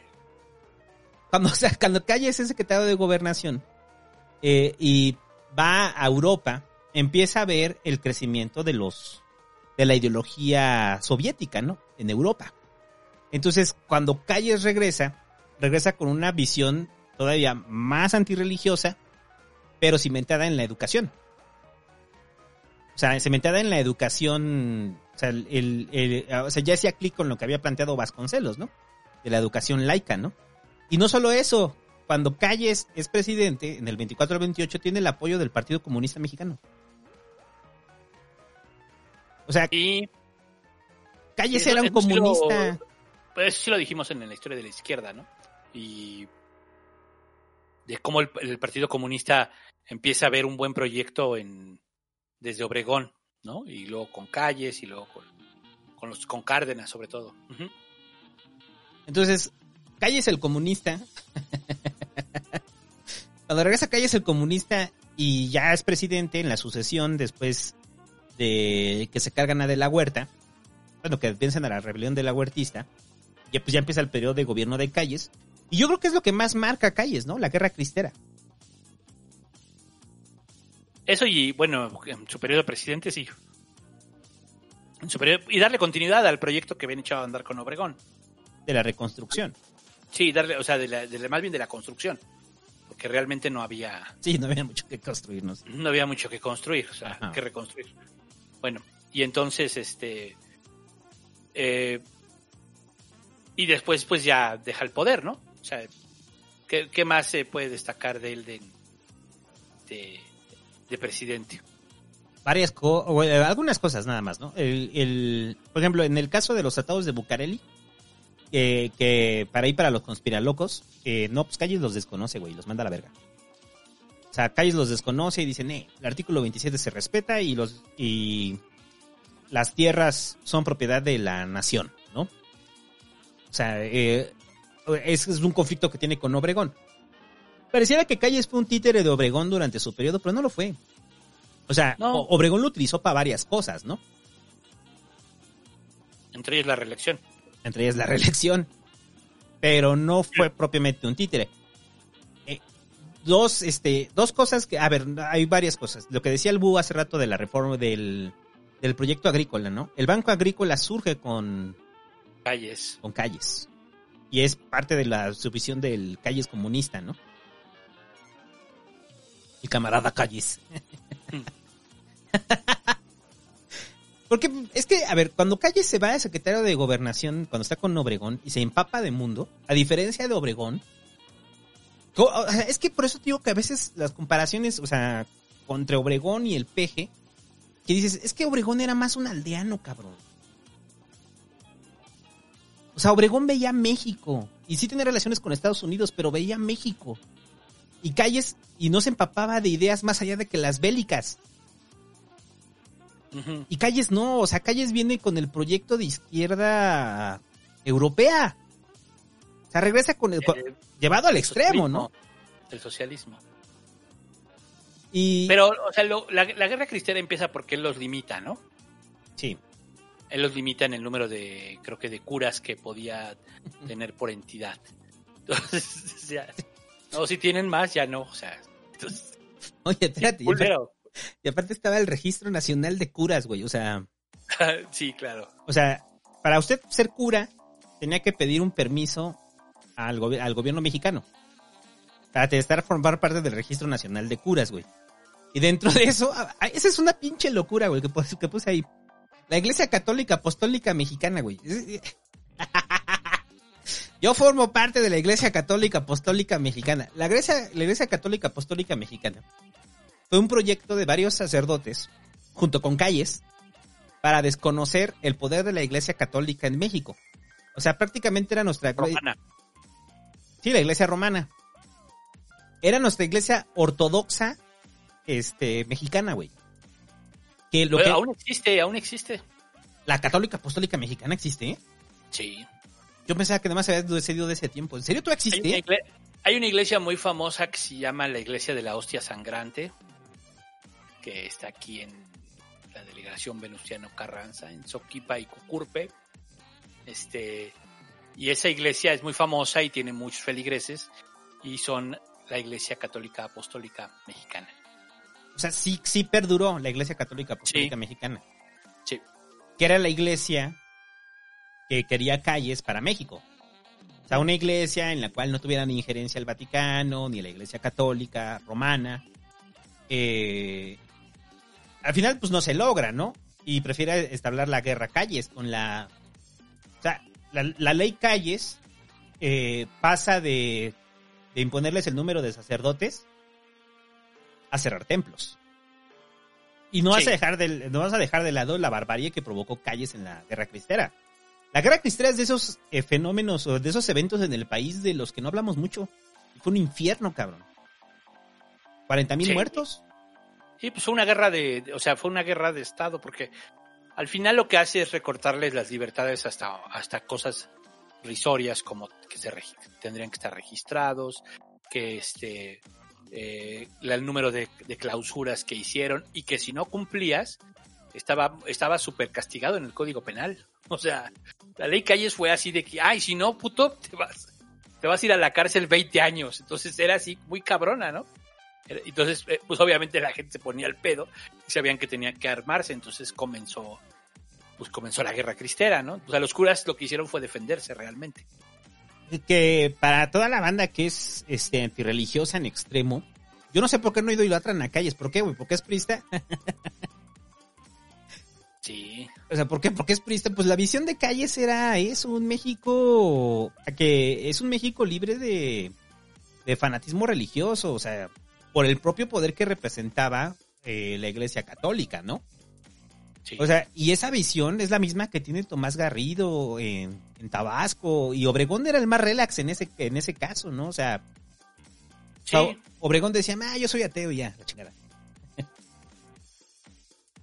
Pero Calles dice, no, yo soy ateo y que se mueran los curas. Hoy vamos a matarlos a todos. Eh, está bien cabrón lo de la guerra cristera. Algún momento hablemos de la guerra cristera. Pero la guerra cristera, aunque los curas sí comienzan a, organizarse, es la propia gente la que se organiza. Sí, los feligreses, o sea, por eso surge un, de ahí surge, acabando la guerra cristera, eh, surge el movimiento sinarquista y ya con Portes Gil toma forma, lo que a la posterior vendría a ser una de las corrientes más importantes fundadoras del PAN. A partir de eso, o sea, ahora sí que Calles hizo que naciera el PAN, así tan cabrón estuvo. Y si los panistas a alguien tienen que agradecerle, pues es a Calles, porque por eso se fundaron, cabrón. Pero ¿cuál- cuál- ¿cuáles son la, la historia de los sinarquistas? Es el movimiento que queda después, digamos, ¿no? Pero, pero también fueron, par- o sea, el, el núcleo fuerte, pues era de la, de la guerra, venía de la guerra cristera. O sea, son, o sea, es la, es, son los cristeros que hacen política de forma institucional. Los cristeros, digamos, que hacen, sí, que hacen, intentan hacer política de forma institucional, se organizan de forma civil, tratan de ganar en los juzgados y, tam- y también hay que hablar de, hay que hablar de todo, es cuando hablemos de historia de la derecha, este, y, y muchos se fueron a fundar el PAN, muchos de ellos se fueron a fundar el PAN. Entonces el, el sinarquismo estuvo en dos partidos políticos, en el PAN y en el PDM, que era el Partido Demócrata Mexicano, el del gallito. Es- ahí el sinarquismo fue a dar. Pero bueno, esa es otra historia. Historia de la derecha, hay que hacerlo pronto. habl- hablemos de la historia del PAN, muchachos. De la, de la derecha, ¿no? De la derecha, hay que hablar de historia de la derecha. Porque Eh, tampoco es tanto. Eso sale en un programa. Eh, bueno, más cosas dentro del periodo de Calles. Calles ve la, la, eh, la necesidad de meter a la economía mexicana y de estabilizarla. Y se crea el Banco de México. Mm. El Banco de México se crea durante el periodo de Calles y se crea para que puedan imprimir dinero. pues eso se crea el Banco de México, güey. O sea, pues sí, para que puedan imprimir nueva moneda, ¿no? Eh, Y. Sí, y- sí, sí. Y empiezan, eh, una de las cosas que usted paga en la actualidad, el impuesto sobre la renta, es un invento del periodo de Calles. Entonces, si usted le caga pagar ISR, viene desde Calles, güey, el ISR. Pero porque era, tenía, un- tenía una. Tenía una razón. Algo Era- inventaron. Era sobre la tenencia de la tierra. O sea, fue en el reparto, pero en el reparto pagabas renta, ¿no? O sea, el- pagabas un impuesto por la tenencia de la tierra que el propio gobierno te había, bueno, el propio estado te había dado, ¿no? Eh, y ya. Bueno, eso dentro del periodo de, de calles. Pero después viene calles y la formación del PNR, ¿no? Mm. Y el maximato. Pues el, el- para el para cuando termina el sexenio de calle se da cuenta hay una situación que es real y la- las esas situaciones eh,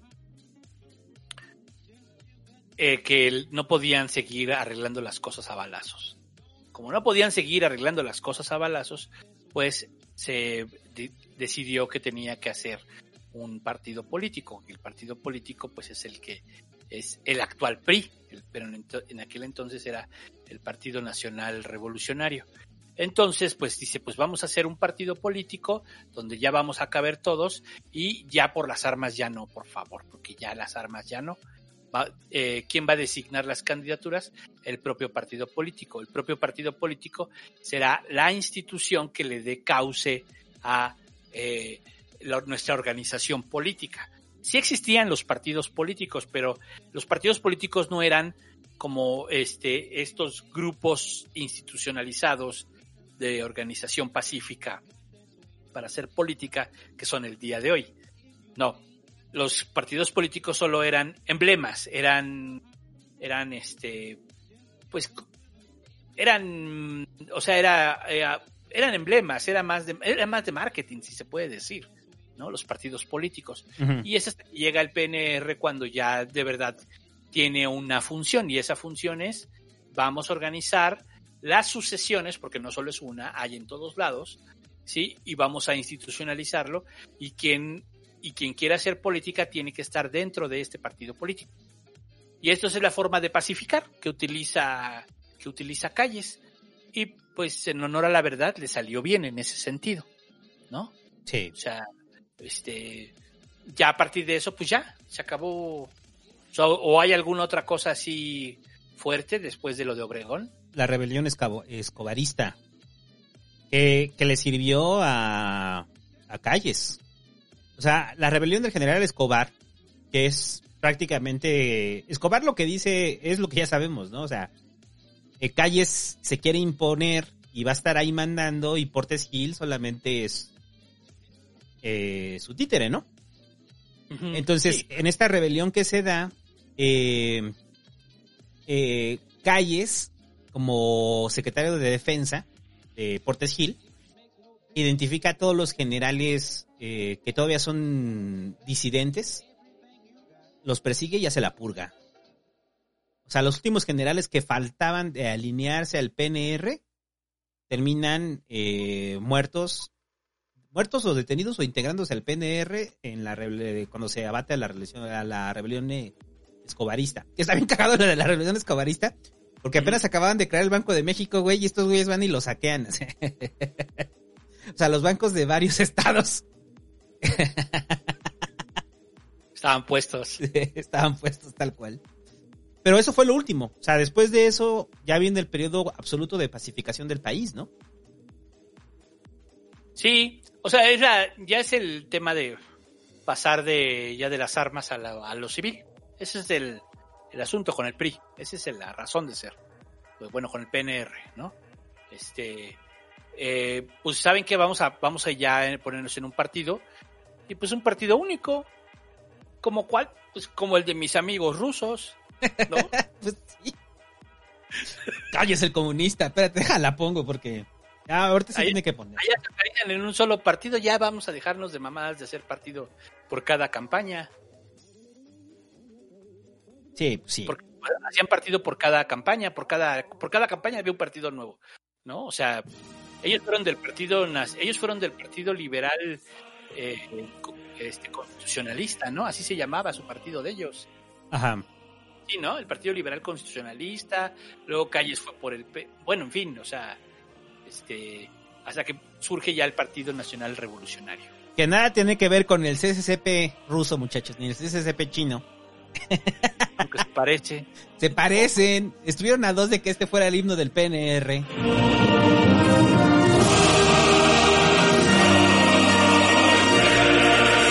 No lo hubieran dejado, está más bonito, güey. Este.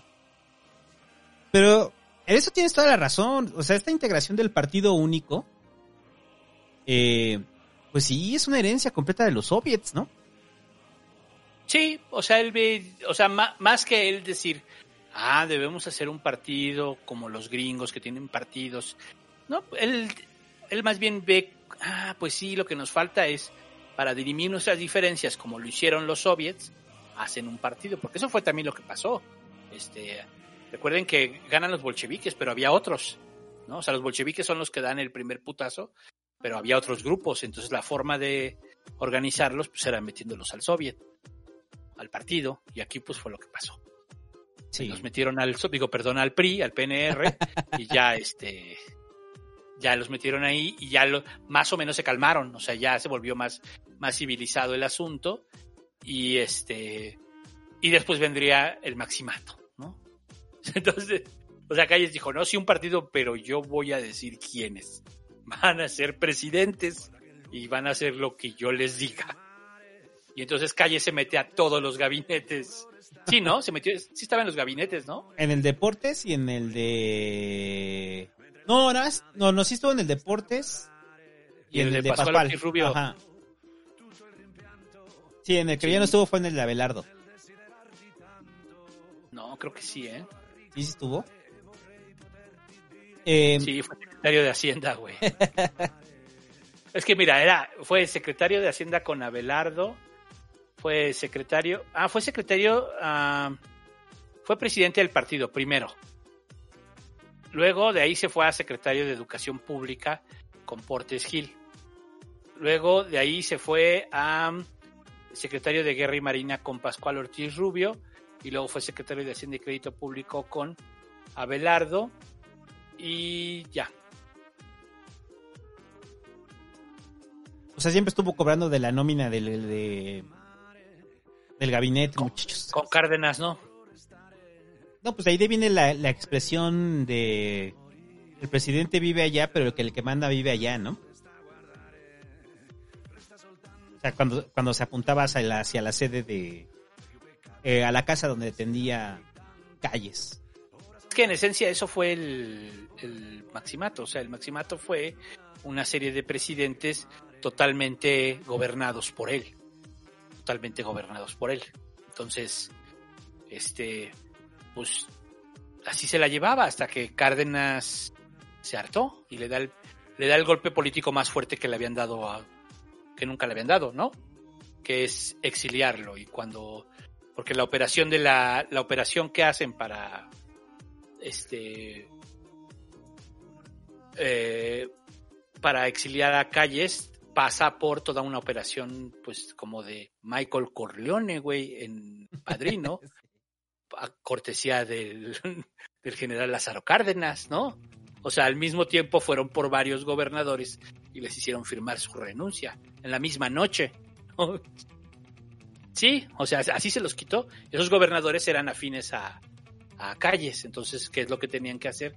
Pues dar un golpe, como Michael Corleone. O sea, Michael Corleone cuando acaba con sus enemigos lo hace de un, este, de un putazo, ¿no? Para que no haya secuelas. Así acaban las películas del padrino. Ajá. Pues así fue, así, o sea, que así acabaría aquí, güey, esta película, ¿no? O sea, que llegan por todos, y por todos los gobernadores y a punta de, todos los gobernadores de calles y a punta de pistola les hacen firmar su renuncia. Que, Y bueno, pues ya. Hay una anécdota de que cuando a Calles lo, lo, lo exilian, que, que Calles estaba jetón, bueno, estaba en su cama, güey, y estaba leyendo Mein Kampf de Hitler, güey. Sí. Y dices, ¿qué pedo con Calles, güey? Y pasaba sus noches. Bueno, en ese leyendo mi lucha, sí. entonces- bueno, pero en ese entonces, o sea, estamos No, Hitler no era Hitler, ¿no? Hitler no era Hitler, ¿no? O sea, y probablemente se lo prestó Vasconcelos, güey. A calles. Eh, ah, Muy probable. que por cierto, ahí faltó el, la primera operación política. O sea, la primera, el- la- la primera vez que se documentó un fraude electoral, porque está documentado, o sea, a través de escritores, periodistas. O sea, fue el fraude que le hicieron a Vasconcelos en la elección de Pascual Ortiz Rubio. Sí, ¿verdad? O sea, que decían que hubo más votos, hubo más votos por Pascual Ortiz que la gente que votó, güey. ¿Te- ¿Te acuerdas de esta película de, de Cantinflas que una vez usamos? Sea, la de Quisiera ser diputado. Sí. Que llega cuando hacen el fraude en las urnas y así. O sea, eran las, es- supuestamente eso fue la operación, el estilo de operación que se hizo en, se le hizo a Vasconcelos. O sea, por eso Vasconcelos sale tan emputado. eh, y es cuando se va a los Estados Unidos porque no podía denunciar el fraude electoral, el fraude electoral. O sea, Vasconcelos, cuando pierde, denuncia el fraude electoral y le quiere hacer un llamado a la revuelta como Madero. Y pues nadie pela a Vasconcelos, ¿no? Es como, ah, ya, güey, estamos hasta la verga de, de- de tanto desmadre, déjanos en paz con nuestro fraude. Ya todo el mundo sabe este pedo, porque aparte fueron muchísimos años. O sea, los del Maximato. Y que, y que no era una verdad eh, oculta, era una, era una verdad ahí que la misma gente eh, decía, pues.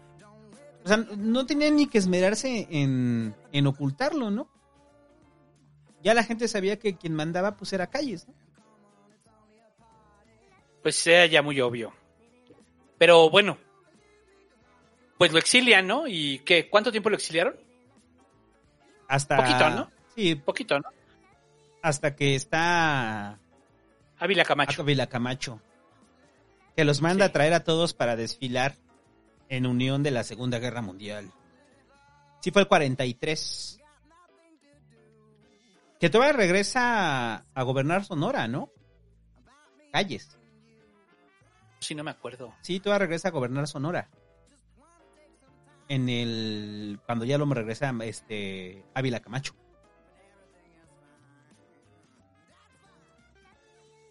Ok. ¿Y qué más de calles? Eh, y ya, ¿no? O sea, yo creo que ya. El. Ya llevamos que tres horas, ¿no? No, dos horas. dos horas. este. Y ya, eh, porque pues, di- digo, todo lo demás de, de calles, o sea, está también lleno de anécdotas jocosas, muchachos. Hay un Oye, pero de- cuenta la de, de la huerta de los chinos. Ah, faltó esa, ¿verdad?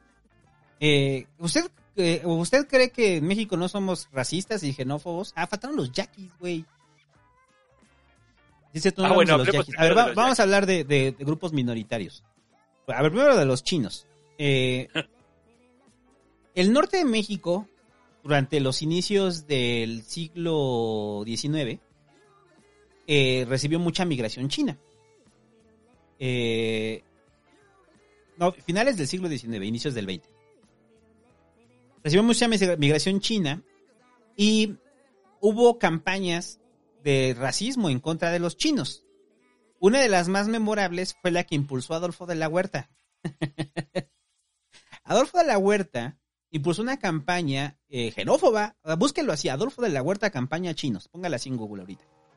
Y va a ver este lo que decía de la Huerta, o sea, de la bueno, del gobierno de la Huerta en, en Sonora. Lo que decía es que los chinos transmitían enfermedades como la sífilis, güey. Hubo leyes que se redactaron en Sonora durante el periodo de la Huerta que le impedían a los chinos entrar a lugares, vender cosas. Eh, hay una ley en Sonora que prohibía a los mexicanos casarse con chinos. O sea, de ese nivel era el pinche... la xenofobia hacia los chinos, ¿eh? Todo lo bonito que dijimos de De la Huerta también era un pinche xenófobo. cabrón, cabrón.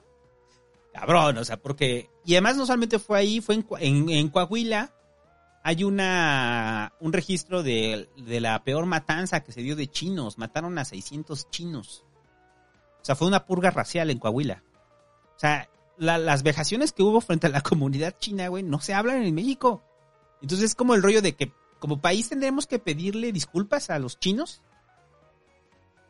Pues sí, Pues sí, ¿no? O sea, pues sí. amigos de Sonora, yo sé que hay amigos de Sonora que nos escuchan de Coahuila.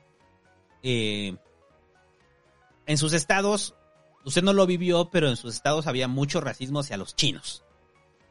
Y si había racismo también, y sobre todo en Sonora, era hacia los yaquis. Que nos faltó hablar de los yaquis.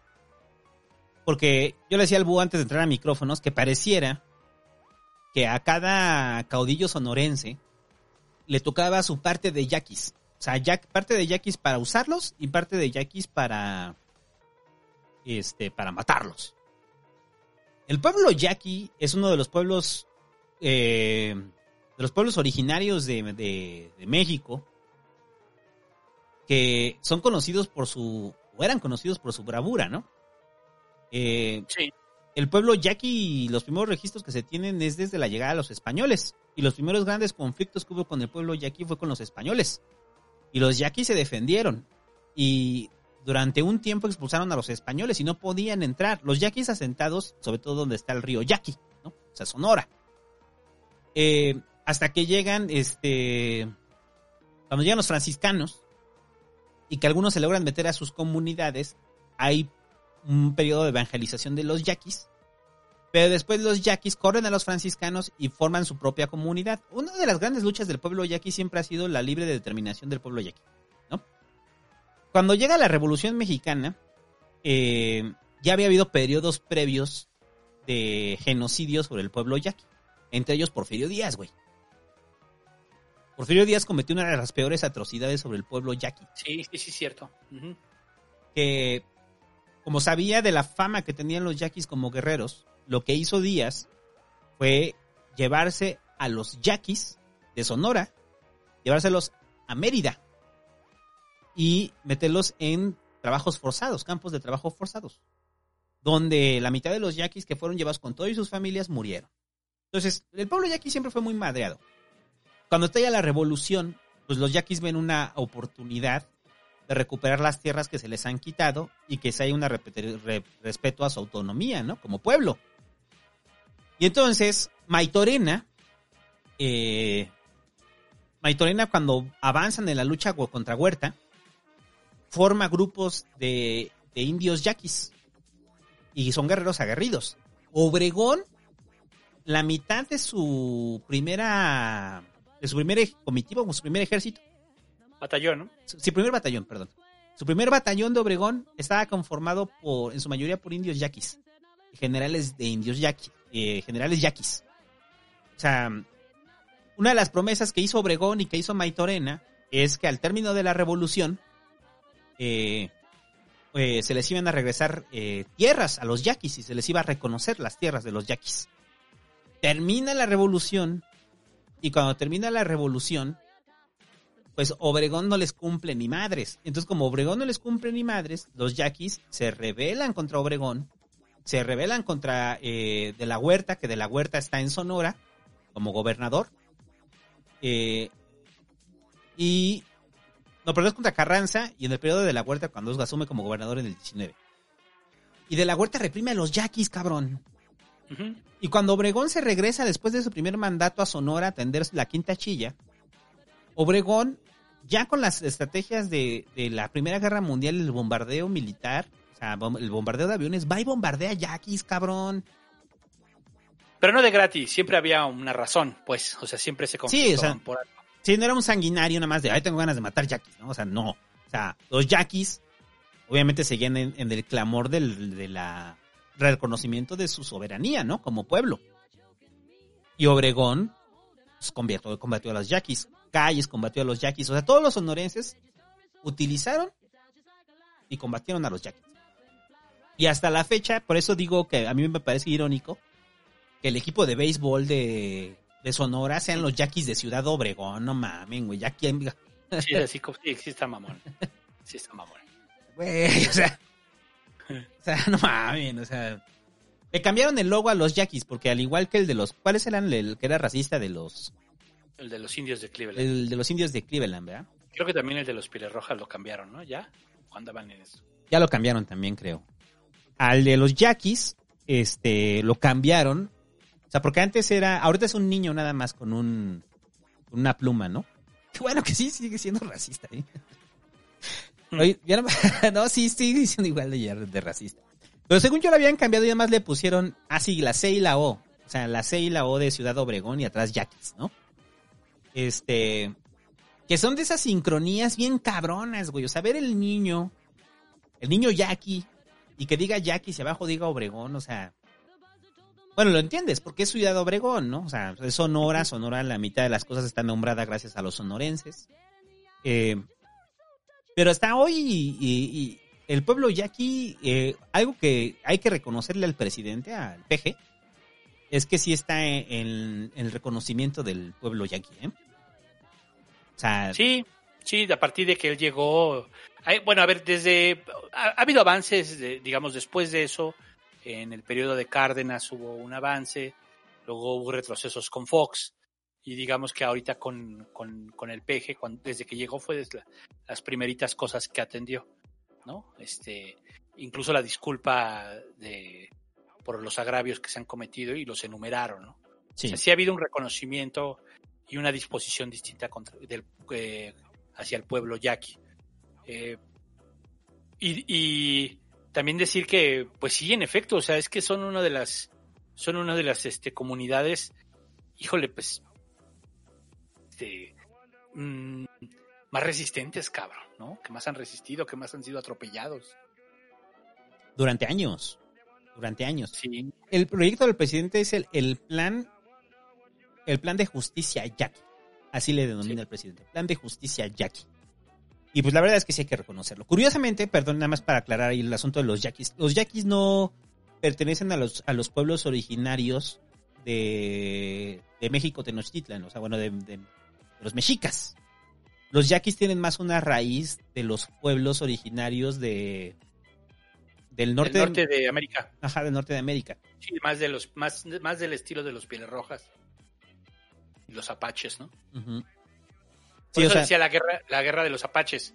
Pero no son los mismos. Según yo, los- con los yaquis, Obregón se llevaba bien, según yo. Y tan es así, pues lo que tú dices, ¿no? Que varios eran de su, varios en su batallón eran yaquis. al inicio. El problema fue después. El problema fue después cuando los yaquis reclamaron a Obregón, pues que no les cumplió el reparto de las tierras, ¿no?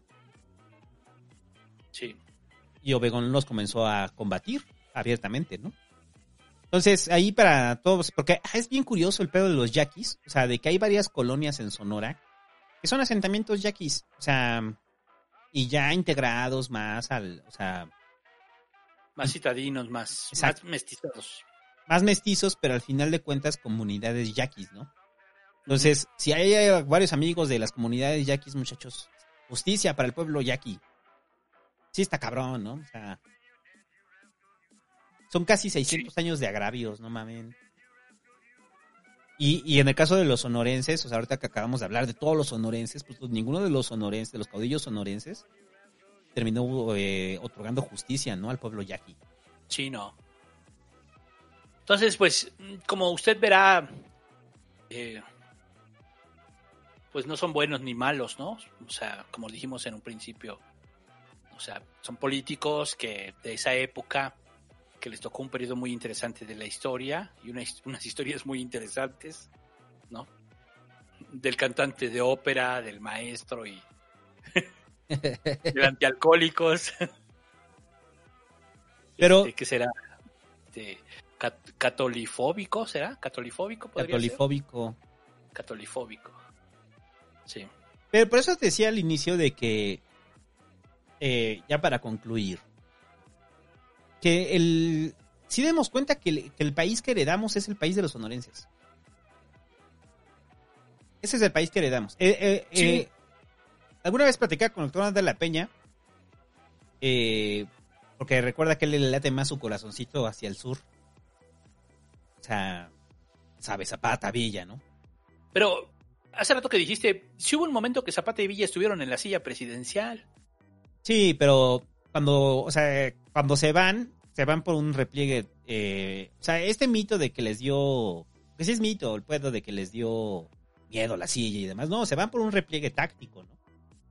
Pero el tiempo que estuvieron en la silla, o sea, o que estuvieron, o sea, no fue propiamente un gobierno, o sea, estaban en guerra todavía, ¿no? Sí, pero no, no se encargaron de cuidarlo, ¿no? O sea, de cuidar la ciudad, porque además era muy caro. Pero esa es otra historia, ¿eh? Esa sí es otra historia. Zapata y Villa. Sí. Pero, pero lo que decíamos es que, lo quieran o no, estos güeyes son los que construyen el México de instituciones. Esos son los que construyeron México de institución. Sí, son los que hacen, eh, le dan forma al Estado-Nación que tenemos hoy. O por lo menos del siglo XX. Porque el de hoy ya también es cambiado. Ya es otra cosa, pero el, los, el inicio de la, del México de instituciones se lo debemos a los sonorenses. Eh, que al final también se reciclan mucho del, del, del que ya cuando acabamos el programa de Carranza, del constituyente. O sea, al final toman los elementos que Carranza pues quería para, para el país. El- o sea, la visión de país de Carranza es la misma visión que tenían los sonorenses, ¿no? Sí, Nada más que ellos querían gobernar. nada más que ellos quieren llevarla a cabo. Pero sí, o sea, por eso os hemos dicho, eh, fue llevar a cabo la, la constitución. Ese es el tema con ellos. Llevar a cabo la constitución. Y mm, eh, repito, muchachos, el legado de los sonorenses perdura hasta nuestros días. Y es bien cabrón que las figuras que han dado el México en el que habitamos sean señaladas como los villanos. O sea, porque Sí, no, no, no ha habido es una reivindicación de calles ni de Obregón. O sea, no hay. No, Ni de la huerta, o sea. Son no, los de la villanos. huerta menos.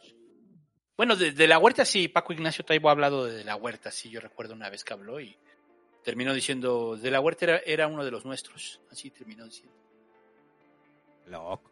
Eso no sabía. Sí, así, así lo, lo ve, dice, de la huerta era uno de los nuestros. Así acaba el video. Pero bueno, este, búsquenlo por ahí, Paco Ignacio Taibo de la huerta. de los, los como símbolos patrios, yo creo que son fundamentales, ¿no? O sea, Ellos tres. ellos tres. Y Sí, son, son, son fundamentales y no están dentro de este, este, eh, desde este, desde estos símbolos de nuestros, este, próceres, ¿no? De la, del México revolucionario, ¿no? O sea, con todas sus locuras, con todas sus locuras, o sea, porque estaban locos, o sea, Calles estaba loco, Obregón estaba loco, o sea, tenían locuras muy cabronas, sí. la neta. Y yo veo complicado que en unos años, no sé cuándo logremos vencer, no, no vencer, superar eh, este discurso histórico de Zapata, Villa, los símbolos, por ejemplo, ahorita con la 4T, ¿no? O sea, o sea, porque cuando hagamos el de Villa, lo, Dep- Depende de quién gobierna, o sea, porque ahorita porque está la 4T y tenemos como mucho el tema de Zapata y Villa, y etcétera, pero cuando el PRI estaba, pues Obregón y Calles sí eran importantes. Pero o sea, nunca al nivel de los, Calles. al ni- nunca al nivel de los, de los mayores símbolos patrios. Calles es- No, no, les es hace que sentido a los priistas, nada más, ¿no? según mi papá es al revés. Con los años se fue cambiando y, y Zapata y Villa se les fue reconociendo más, pero antes no. O sea, Habría que, habría que ver, pues. Yo me acuerdo mucho de eso, que me lo contaba él. Decía, es que antes Zapata y Villa eran prácticamente unos bandidos y conforme ha ido pasando el tiempo se les ha ido regresando su su estatus de, este, de héroes de la revolución, ¿no? que ya lo hablaremos cuando hablemos del de Villa, de, de los horrores de Villa, ¿no? Por eso dicen los bully magnet que niño grandote asesino, o sea. es muy bueno ese, güey, decir niño grandote asesino, porque eso era. Es- igual que cuando hace rato dijo el santo de y que Obregón se destacó para que en algo que era bueno, matar gente. Entonces, lo mismo Villa era muy bueno matando gente. Y ya hablaremos de las atrocidades de Villa. Para que se enoje Paco Ignacio Taibo si un día nos escucha. Porque Taibo sí lo tiene en un, En un pedestal. un pedestal a Villa, ¿no? Y los horrores de Villa son muchos. Yo creo Sí. que los horrores de Villa a diferencia de Obregón, los horrores de Brilla son mayores porque fueron contra población civil. Sí, pues era valiendo verde, ¿no? O sea, cómo va. Y Obregón, lo quieras o no, los horrores que hacía Obregón fueron sobre aquellos que le disputaban el poder. En el escenario de guerra, ¿no? O sea, y es que eran bien, o sea, lo de calles, este persecución tan loca que tenía con los curas y este y amaba a los niños, pinche calles, era muy niñero, ¿no? es por eso, tío, estos, estas, estos grandes centros para huérfanos que construye calles, eh, después de la guerra cristiana, dice, vamos a construir un centro para huérfanos, porque yo los dejé huérfanos. Sí, bueno, eso sí. Pero, pero, pero amaba a los niños. O sea, amaba a los niños, el güey. ¿no? O sea, tenía un rollo ahí de. Entonces, este. Y luego creo que Calles, ¿no? Obregón, ¿no? Es el que creo que había tenido 16, 17 hermanos, ¿no? Era el menor de, todo, de todos esos, ¿no? Ujú, 17 Obregón, hermanos. ¿verdad? No, sí que, o sea, unas pinches historias muy buenas. Pero bueno, las, las, el siguiente programa de qué va a ser. Eh, no tenemos claro todavía, pero lo más seguro es que va a ser de Salinas, ¿no? Sexenio de Salinas. Sexenio de Salinas, muchachos. Yo creo que se van a hacer en partes porque... Bueno, es que ya abarcamos gran parte del sexenio de Salinas en el En el 94. 94, que es el último año del sexenio. Entonces, más bien vamos a hablar del quinquenio de Salinas. Y este. Quinquenio, ¿no? Se llama, quinquenio. Y. Pues para que se mantenga suscrito, ¿no? Exacto, porque vienen más para que no tenga ahí su pasquín eh, recalentado, guácala. Y, y ya no nos faltó hablar de un sonorense que no lo queríamos mencionar porque al final es... eh, yo estoy convencido de que este sonorense es la reencarnación de Plutarco Elías Calles. Plutarco Elías Calles, todo el mundo es... De los tres, ¿no? De los tres, güey. Ah, Para todos es sabido que al final de su vida de Calles, eh, Calles se volteó al espiritismo, güey. O sea, ¿sabes? después de haber combatido eh, a la iglesia católica, Calles se volvió sumamente espiritista. ¿Eso es en serio? Sí, es en serio. Se volvió espiritista y trataba de aliviar sus dolores con espiritismo. Y al final reconoció la existencia de una fuerza superior, güey. O sea, cuando ya se iba a morir Calles. Eh, entonces yo creo que en el espiritismo Calles logró algo. Vivir eternamente a través, o sea, extra, tras- tra- eh, a- a- es- pasar su alma a un ser nuevo, gracias al espiritismo. Y ese ¿Quién ser, es? ese ser nuevo se llama Manlio Fabio Beltrones, muchachos. ¿De qué otra forma te explicas que Manlio Fabio tenga las habilidades políticas de calles? Este. Bueno, no, por corte ya fracasó, ¿no? Se le metió el de la huerta. Tengo la hipótesis, a ver, déjame ver en qué año nació Manlio Fabio. Nomás quiero, nomás quiero, nomás quiero re- re- eh, ver si no nació en el año en el que murió Calles. mismo día, ¿no? Mira, Manlio Fabio nació el 30 de agosto de 1952. ¿Ok? Calles murió. Ah, no, Calles murió en el 45. Entonces de ahí pasó su alma a alguien más que después se pasó a Manlio Fabio Beltrones. Estuvo vagando en algunas libélulas, en algunos, este, en algunas moscas, En una rana como en Dragon Ball, güey. en una rana, hasta que encontró en quién iba a caer su alma. Un pequeño bebé Sonora y ¡fum! Se llamaría Manlio Fabio Beltrones. Y ya. No, pero, pero sí parecería un sonorense de esos, ¿no? Sí, Mario es un sí. sonorense de esos, así como yo soy heredero de todo esto. Sí, ese pareciera el heredero de todo ello. Y... Pero bueno, a diferencia de, de él, este no fue, Manlio no fue presidente. Y los tres sonorenses fueron presidentes. Sí. Por eso te digo que al final, bueno, pero de la huerta interino, ¿no? Fue presidente. Sí. Tú hablas de la, meses, pero fue presidente. hablas de la huerta y tú hablas del expresidente, del presidente Adolfo de la Huerta. Eh, sí, sí. Mario Fabio le faltó. Y ya, algo más. Pues no, pues ya, vámonos, que Vámonos. Y nos vamos con el himno, muchachos. El himno de los sonorenses.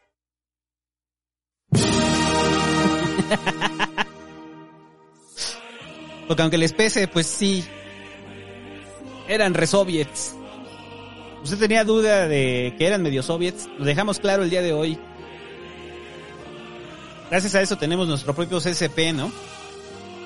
Pues Cárdenas también, ¿eh? Pero eso es otro cuento. Es otro sexenio. Ya lo haremos en el sexenio de Cárdenas. Y ya, muchachos. Esto pudo haber sido el himno de México. o por lo menos del PRI, ¿no? Del PRI, sí, güey. Sí, el PRI, sí. Pero es que el PRI nunca se planteó el- la abolición de... la- o sea, la abolición de, este, de los medios de producción, ¿no? O sea, eso Ah. nunca se lo planteó el PRI. No, ni El PRI la... siempre quiso convivir con el capitalismo. Ajá, siempre vieron el capitalismo como una herramienta, ¿no? Bueno, ahora cada vez que escuche el himno, piense en calles, piense, en Obregón no tanto, Obregón era un pinche güey sediento de poder. Y piense en De la Huerta, muchachos. Ah, y obviamente en José Vasconcelos. y futuramente en Cárdenas. Y ya, algo más. Nada más. Cuídense mucho. Gracias. Nos vemos en 15 días, muchachos. Adiós.